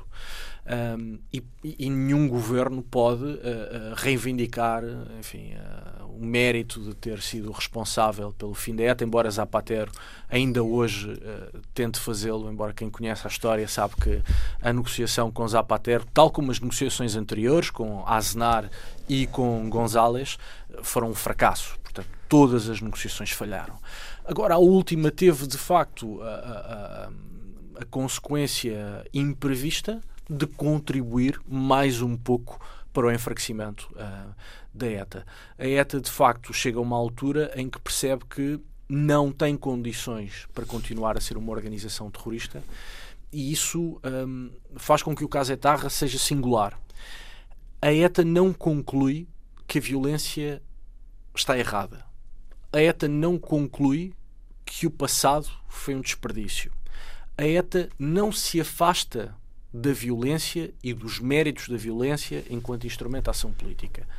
A ETA tão simplesmente conclui que, um, já não tem capacidade para violência, dois, que naquele momento concreto a violência é contraproducente e por isso acaba. Ou seja, não houve um exame de consciência. Não houve uma... arrependimento. Não houve arrependimento. Uh, não houve lições aprendidas, uh, que é algo em que a ETA se distingue muito do IRA, por exemplo, em que no IRA sim houve lições aprendidas. Depois podemos discutir se essas lições estão corretas ou incorretas. Mas houve. No caso basco, não existiram. E, portanto, a ETA acaba para se transformar em realidade partidária, estritamente partidária, Embora este novo partido, na verdade, coligação, EH Bildu, continue a olhar com muito carinho para o passado de violência. Integrando pessoas que de alguma forma estiveram associadas a esse passado? Com certeza, mas isso sempre houve uma grande transumância entre a ETA, organização armada, hum. e os braços políticos. Houve, inclusive, vários membros da ETA que depois de cumprirem pena de prisão iam para deputados no Parlamento Basco e depois de deputados no Parlamento Basco tinham que fugir porque estavam envolvidos em ações armadas, como diziam eles. Portanto, essa transumância sempre aconteceu. Com o final da ETA mais ainda, e portanto o, o, a, a, realidade partidária etarra ou, ou sucedânea da ETA, o EH Bildu, rejeita o uso da violência, diz que não quer violência para o futuro, mas continua a glorificar, um, e para usar a expressão que usam eles, os gudaris, que uns quer significa os guerreiros, continuam a, a, glorificar os guerreiros etarras. Portanto, não os consideram terroristas, não os consideram criminosos, uh, não censuram os crimes de sangue, na verdade, continuam a olhar para aquilo que aconteceu no passado como algo louvável e uh, os membros da ETA como guerreiros abnegados em prol da, da pátria basca. E isto, com certeza, que levanta um conjunto de problemas políticos, uh, levanta indignação junto das vítimas, evidentemente. Porque há casos para resolver, há culpados há, para encontrar e para castigar e para julgar. Dos cerca de 845 mortes provocados pela ETA, cerca de 300 homicídios ainda não têm autor material e moral identificado. E, portanto, há um conjunto de crimes abertos. E isso não foi suspenso, essa investigação e essa Não só não foi suspenso, como a ETA e o partido que a sucedeu não estão disponíveis para colaborar com a justiça para identificar as pessoas responsáveis por esses mais de 300 homicídios que continuam por esclarecer. E, portanto, há uma ferida aberta, uh, e a ferida é grande, não só pela violência do passado, mas porque se continua a glorificar a violência do passado como se tivesse sido um conflito e como se as pessoas que meteram bombas fossem guerreiros e soldados. Um, e, por outro lado, as sobras da ETA, permita-me a expressão, continuam a não querer colaborar com a justiça. Aliás, nós percebemos a, a, há pouco tempo foi encontrado parte do arsenal da ETA. Ora, de acordo com a ETA, as armas tinham sido entregues já. A ETA disse ao Estado espanhol e à opinião pública espanhola que tinha hum, hum, hum, abandonado todas as armas e, entregue tudo ao Estado. Acabaram-se de descobrir novas armas, novas munições, novos explosivos. Quase como se alguns pensassem, nunca se sabe o futuro. Como se alguns pensassem, nunca se sabe o futuro. E olhando para aquilo que é o discurso político uh, do EH Bildu, uh, e sobretudo para as omissões nesse discurso político, olhando para algumas formas de opressão que vão existindo, como por exemplo o vandalizar de campas de vítimas mortais da ETA, olhando para umas cerimónias que se chamam Ongi a Torre, que são cerimónias de boas-vindas, de acolhimento aos presos da ETA. Portanto, os presos, quando saem da prisão, são recebidos em cerimónias públicas, celebradas Pública. na não, rua. Não estamos aqui a falar no meio do bosque à noite. Não, não, não. Na rua, eh, no meio de bandeiras eh, nacionalistas, eh, são considerados godares, guerreiros e recebidos como verdadeiros hum. heróis. E aí, e o Diogo Noivo andou na no País Basco, enfim, o País Basco é aqui ao lado, de Bilbao e San Sebastián e a Costa Basca é maravilhosa, mas há, é, ainda se sente esse rumor de medo quando há essas recepções aos guerreiros libertados. As pessoas que se juntam ao ritual falam por convicção ou ainda por medo de não estarem lá? As pessoas que se juntam ao ritual, estamos a falar essencialmente de pessoas da esquerda Abertzale. Abertzale é uma hum. palavra que Abertzale significa patriota. Uh, e a ETA, de facto, foi muito bem sucedida ao uh, capturar a linguagem e ao controlar a linguagem um pouco ao estilo daquilo que George Orwell nos advertiu que era perigoso. E a ETA, de facto, uh, assumiu para si a palavra patriota, Abertzale, e usa essa palavra para descrever a esquerda que a apoiou. Bom, a esquerda Abertzale que continua a existir é a esquerda que está presente nessas cerimónias de boas-vindas aos etarras. É muito provavelmente as pessoas que estão a vandalizar campas pertencem a esta, a esta esquerda Abertzale e, portanto, há bolsas sociais e políticas no País Basco claramente minoritárias, a meu ver, claramente minoritárias, mas que continuam muito ativas em tentar escrever o passado. E escrever um passado de glória, de resistência, de heróis. Um, não houve atentados bombistas, mas sim ações armadas. E olhar para os homens e mulheres que colocaram estas bombas e que bateram pessoas a tiro, a ETA também bateu muita gente. Aliás, a ETA tinha um hábito, era quase imagem de marca, de executar pessoas a tiro pela nuca. Portanto, apanhava as pessoas de costas e executava-as na nuca. As pessoas responsáveis por este tipo de ações estão agora a sair da prisão e estão agora a ser recebidos como heróis por um partido que tem representação no Parlamento Basco, que lidera algumas câmaras municipais no País Basco e que, entre outras coisas, viabilizou a investidura do atual governo espanhol. Ora, entre outras coisas, isto cria um enorme mal-estar nas vítimas que se sentem abandonadas é? um, e cria sérias dúvidas, e eu acho que muito atendíveis, sobre a qualidade da democracia no País Basco porque de facto quando se pode enaltecer um passado de violência e, e, enfim elevar ao estatuto de herói e de guerreiro quem objetivamente cometeu atentados terroristas isso uh, creio que nos deve fazer pensar sobre o presente e o futuro da democracia no País Basco e por conseguinte em Espanha que como disse várias vezes é aqui ao lado. Não é muitos quilómetros de distância não é já aqui do, do outro lado da fronteira. Portanto há um problema latente uh, porventura pouco visível para nós portugueses, mas que no País Basco é, é, é, é bastante sério e que a curto, médio prazo uh, nos pode criar problemas muito complicados, nos pode, falo como democrata e como pessoa que, que um compromisso com o Estado de Direito Democrático, uh, creio que isso a prazo pode constituir um problema bem, bem complicado, porque se está a permitir pôr em causa algo absolutamente essencial num Estado de Direito Democrático, que é rejeitar a violência enquanto instrumento de ação política. Todas as pessoas, independentemente da sua ideologia, independentemente de estarem mais à esquerda ou mais à direita, se forem democratas, rejeitam o uso da violência. violência claro. É? Bom, isso não está a acontecer no País Basco. Existe uma força política com representação política em instituições públicas que diz que não quer usar violência para o futuro, mas em relação à violência do passado, continua a achar que foi uma grande ideia e correu tudo lindamente e que mais que deve ser glorificado. Isso é preocupante. O mundo anda perigoso, como já dizia alguém, e em Espanha, que nós vamos acompanhando, neste ano difícil em que se calhar não é alheia à questão política, ao crescimento e ao impacto da pandemia no país vizinho, também não é alheia, certamente, esta duríssima história da ETA em relação à completa intransigência que o governo espanhol eh, manifestou para com o independentismo catalão e a dureza, para muitos questionável, das sanções legais contra alguns líderes desses movimentos que estão presos por eh, terem organizado um referendo não autorizado, são cicatrizes da ETA que também vão interagindo com esta forma de lidar com o que as autonomias.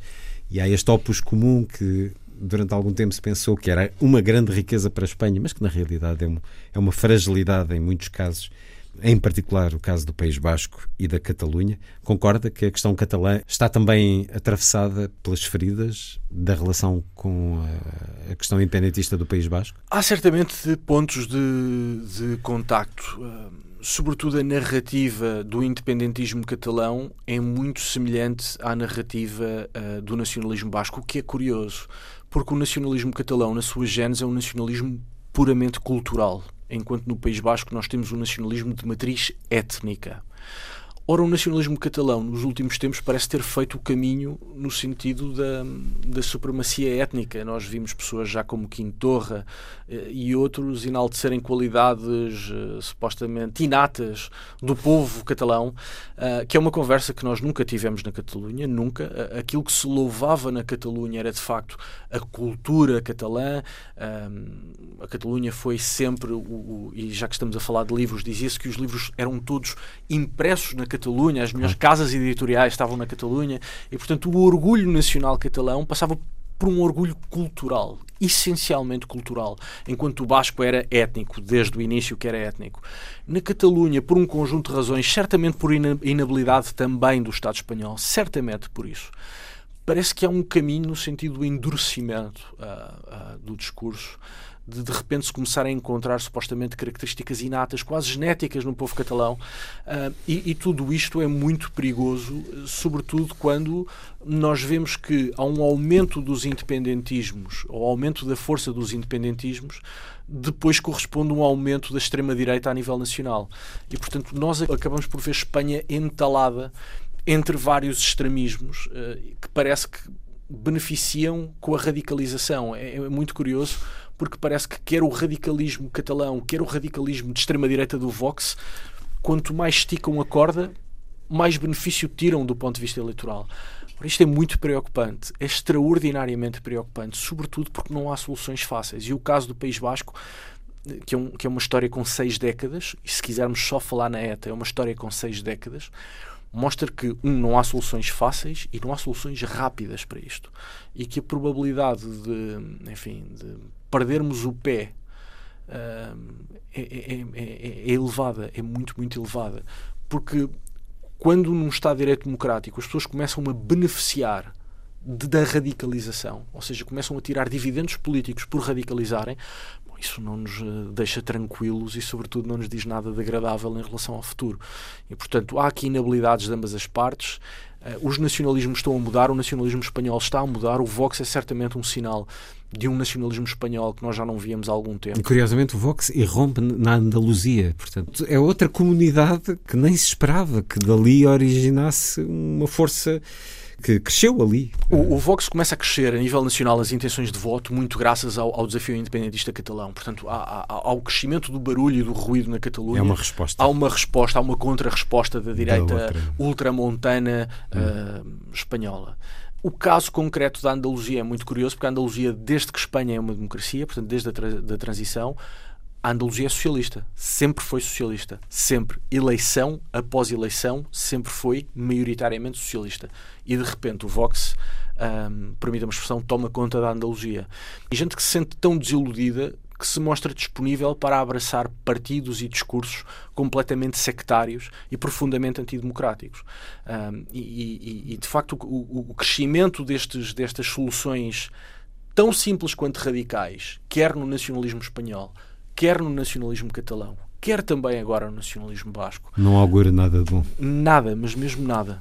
E lá está, continuamos a olhar para o outro lado da fronteira, mas estas coisas, como sabemos, não só têm impacto na geoestratégia, na, na política global, mais ainda numa Europa com tantas fragilidades. Conversa a propósito do livro Uma História da ETA, Nação e Violência em Espanha e Portugal, Diogo Noivo, com a chancela Book Builders. E tenho à minha frente, socorrendo-me aqui da sua curta síntese biográfica, um mestre em Segurança e Defesa pela Universidade Complutense de Madrid e pelo Centro Superior de Estudos de La Defensa Nacional, licenciado em Ciência Política, Uh, autor de vários artigos, já publicou, é um dos coordenadores do livro Segurança uh, Contemporânea de 2016, analista de risco político, foi técnico especialista no Ministério da Administração Interna, investigador em Centro de Estudos na área da Ciência Política. Bem, é autor de um notável livro. Como é que lhe nasceu a vontade de o escrever? O que é que o motivou a isto, Diogo Noivo? Bom, o facto de, de, prestar atenção à Espanha, em particular à ETA, precisamente porque desenvolvi boa parte dos meus estudos na área dos estudos de segurança, um, a ETA estava já no meu radar enquanto, enquanto investigador há, há muito, muito tempo. Uh, e quando começo a perceber, porque pude percebê-lo meses antes, que a ETA ia decretar o, o fim definitivo, uh, e passa a redundância porque a ETA teve vários fins, mas o fim definitivo uh, em 2018, achei que era a altura ideal para perceber as, as, particularidades desta história. Uh, nós sabemos que as organizações terroristas são, em regra, de vida curta. Um, todos os estudos empíricos mostram que as organizações terroristas duram 2, 3, 4 anos, não mais. A ETA durou 60 anos. Isto é extraordinariamente invulgar. Importa perceber porque é que isto é invulgar. Quanto mais não seja, para podermos desenvolver políticas públicas de contra-terrorismo que acautelem uh, que estas organizações não durem tanto tempo. E, e, portanto, parte do desafio do livro foi precisamente esse: foi perceber como é que isto durou tanto tempo. Porquê é que isto durou tanto tempo? Uh, e esse era, se quiser, o desafio uh, chave, essencial, primordial da minha investigação. Uh, depois houve, associado a este, um segundo objetivo, que era perceber porque é que a ETA acabou. Okay, se a ETA durou 60 anos e o normal é durar 3, 4, esta durou 60, porque é que acabou em 2018? Porque é que não continuou a existir? Se conseguiu aguentar tanta dificuldade ao longo destas últimas seis décadas, como é que a organização terrorista de repente colapsa em 2018? O que é que funcionou? Essa é a segunda pergunta à qual tento responder no livro. E a terceira pergunta prende-se com Portugal. A ETA foi uma organização nacionalista basca, com presença no País Basco espanhol e francês, cujas ações violentas foram essencialmente em Espanha, mas nós sabemos que a ETA teve uma presença internacional bastante vasta. Irlanda, Uruguai, Venezuela, México, Itália, Marrocos, Argélia, Iémen. A ETA esteve presente em, em, várias latitudes. Nós conhecemos bem essas histórias, umas com mais detalhe, outras com menos detalhe. Mas a presença da ETA em Portugal era muito mal conhecida, não estava estudada. Uh, sabíamos de episódios de presença de etarras em Portugal, sabíamos da Casa de Óbidos, mas nunca se percebeu o que é que estes episódios significavam. Quer dizer, descobriu-se a casa de óbitos, havia uns explosivos lá dentro, muito bem, o que é que isso significa? Essa resposta nunca foi dada. E o meu objetivo foi precisamente de, de tentar perceber o que é que estes vários episódios de presença etarra em Portugal significavam e se era possível encontrar, enfim, como analistas fazemos todos isto, um, encontrar padrões e perceber à medida das décadas como é que a presença da ETA foi mudando em Portugal, porque é que foi mudando, uh, que dificuldades encontrou. Um, e sobretudo o que é que isso quis dizer, no, no cômputo geral o que é que isso quis dizer. E, portanto, o livro hum, parte destas três perguntas às quais eu queria muito responder porque não tinha resposta para elas quando comecei a escrever o livro. Intuí algumas respostas, uh, mas uma coisa é intuir, outra coisa é demonstrar. Uh, e, e, para mim era muito curioso perceber porque é que isto era assim, o porquê da longevidade da ETA, o porquê acabar agora e o porquê da presença em Portugal. Uh, achei que tudo isso era relevante, dado o caso singular de longevidade etarra, mas achei que isso era importante também porque o fenómeno terrorista, um, na sua essência, não mudou. Desde o anarquismo russo do século XIX até ao Estado Islâmico, há uh, importantes e fortes linhas de continuidade. Há padrões uh, que se repetem. Na sua essência, o fenómeno é o mesmo. Uh, e, portanto, pareceu-me que a ETA, enquanto caso de estudo, talvez nos desse pistas interessantes para desafios presentes e futuros. E encontrou disponibilidade naqueles a quem colocou questões na sua investigação? contra a disponibilidade ou a ETA, tal como Guerra Civil de Espanha, é algo que muitos espanhóis e portugueses também procuram deixar para trás? Encontrei disponibilidade, encontrei disponibilidade evidente que já esperava por parte de académicos espanhóis e hum. bascos com quem falei, sobretudo bascos. Uh, encontrei disponibilidade de membros das forças e serviços de segurança portugueses e espanhóis, pouco disponíveis para gravar entrevistas, mas, uh, mas enfim, foram de uma, enfim, de uma colaboração muito, muito, muito importante. Alguns antigos membros da ETA também, uh, que se mostraram disponíveis para falar. Uh, e, enfim, alguns membros da, de organizações portuguesas, como a Luar, que também se mostraram disponíveis para falar. Há, contudo, nos membros da ETA e das organizações portuguesas, uh, sobretudo em alguns, é curioso, parece que ainda vivem na clandestinidade, ou seja, que ainda há um conjunto de medidas quase de segurança operacional que eu diria que são seguidas, uh, que certamente mostra a marca que um determinado tipo de vida deixou neles. Mesmo, eu só falei com pessoas que abandonaram a ETA, repudiam a ETA, não se revêem no passado, algumas têm até uma vergonha profunda daquilo que fizeram e que já pediram inclusive perdão às vítimas, eh, cara a cara, e portanto não estou a falar de ultras da ETA, muito antes pelo contrário, estou a falar de pessoas que, que, que se envergonham uh, do que fizeram, mas ainda assim um, um, têm imensos cuidados com aquilo que dizem, como dizem, em que termos dizem, Uh, essa foi uma, uma das partes mais impressivas do trabalho de investigação para o livro, uh, que, enfim, que não espelho no texto, uh, mas que certamente me marcou ver como é que pessoas, algumas com 60 anos, outras mais, um, continuam a olhar por cima do ombro. É, é, é, é, verdadeiramente impressionante. A ETA ainda está dentro deles, de alguma forma, esse, o reflexo e o impacto desta história tem um foco já novo para trabalhar ou ainda está na ressaca destes anos de dedicação, Diogo Noivo? Estou claramente na ressaca uh, destes, destes dois anos de, de, trabalho no livro. Há com certeza pistas que eu fui encontrando que me parecem muito interessantes, sobretudo na relação com Portugal. Há, creio que há muita coisa uh, por descobrir ainda. Há, aliás, uma, uma parte importante do, do acervo da ETA está neste momento ainda na mão das Forças e Serviços de Segurança. Cerca de 25 anos de documentação etarra em França só muito recentemente foram entregues à Espanha. Como falámos há pouco, há cerca de 300 homicídios por esclarecer e, portanto, toda essa documentação está a ser peneirada para efeitos de investigação criminal. Ora, à medida que essa informação deixar de ter relevância para a investigação criminal, será entregue a investigadores, a historiadores, a cientistas políticos. E nós estamos a falar de milhares de documentos da cúpula da ETA, que são 25 anos de documentação da cúpula da ETA, correspondem, grosso modo, às décadas de segunda metade da década de 70, 80 e um pouco da década de 90, um, ou mais, aliás. E, portanto, há certamente ali muita informação relevante, uh, não só sobre a ETA enquanto organização, mas sobre as relações internacionais da ETA. E, portanto, eu julgo que há ainda.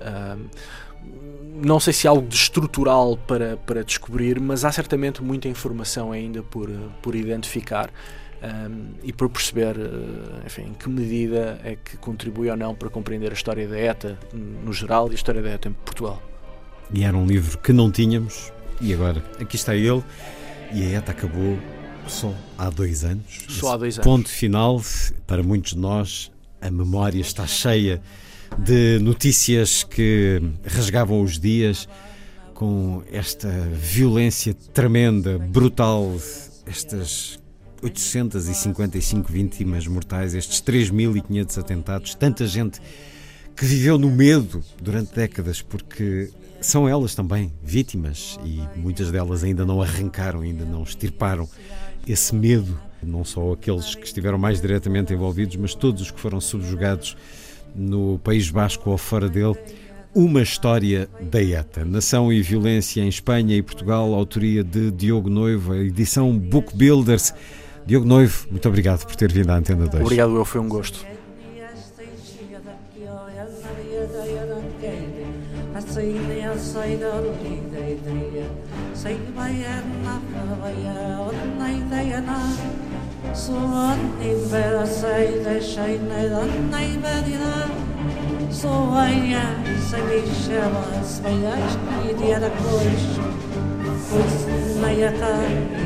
Aizsienai pilnā ierdzīvās maišudīnē, saņevarājas un vocenārā. Aizsargīnai pilnai iedējās aiziet saišanai. Skūpjam arā, my najāsāja, nāc beidzējā, naitēt nāvodāja, naitājā. a vienā šajā.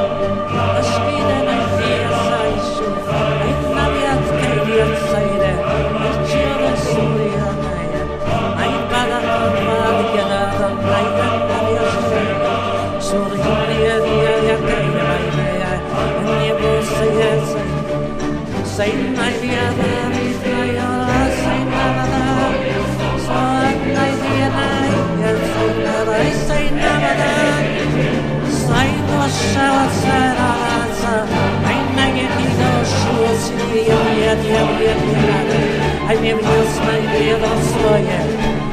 Айди когда сайнается бьешь на сурьешь, айда не нет лена, айда не лена, айда не сияще.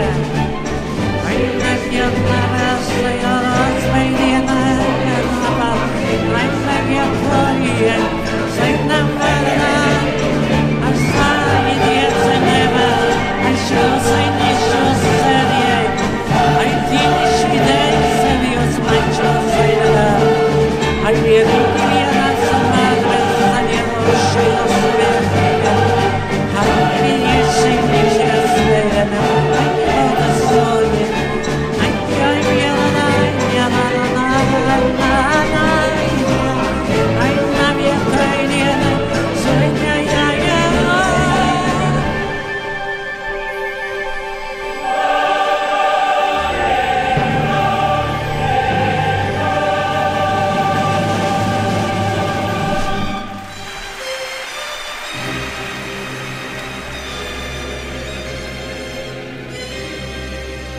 A força das coisas.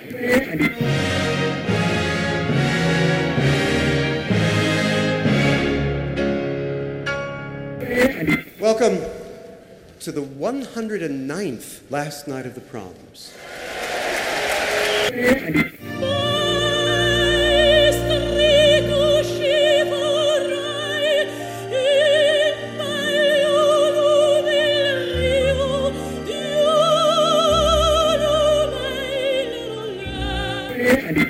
Certeza. Bach, Mahler, Shostakovich. Um programa de Luís Caetano.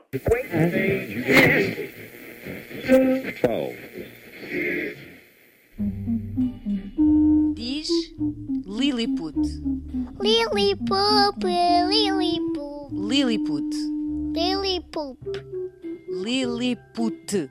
Lilliput.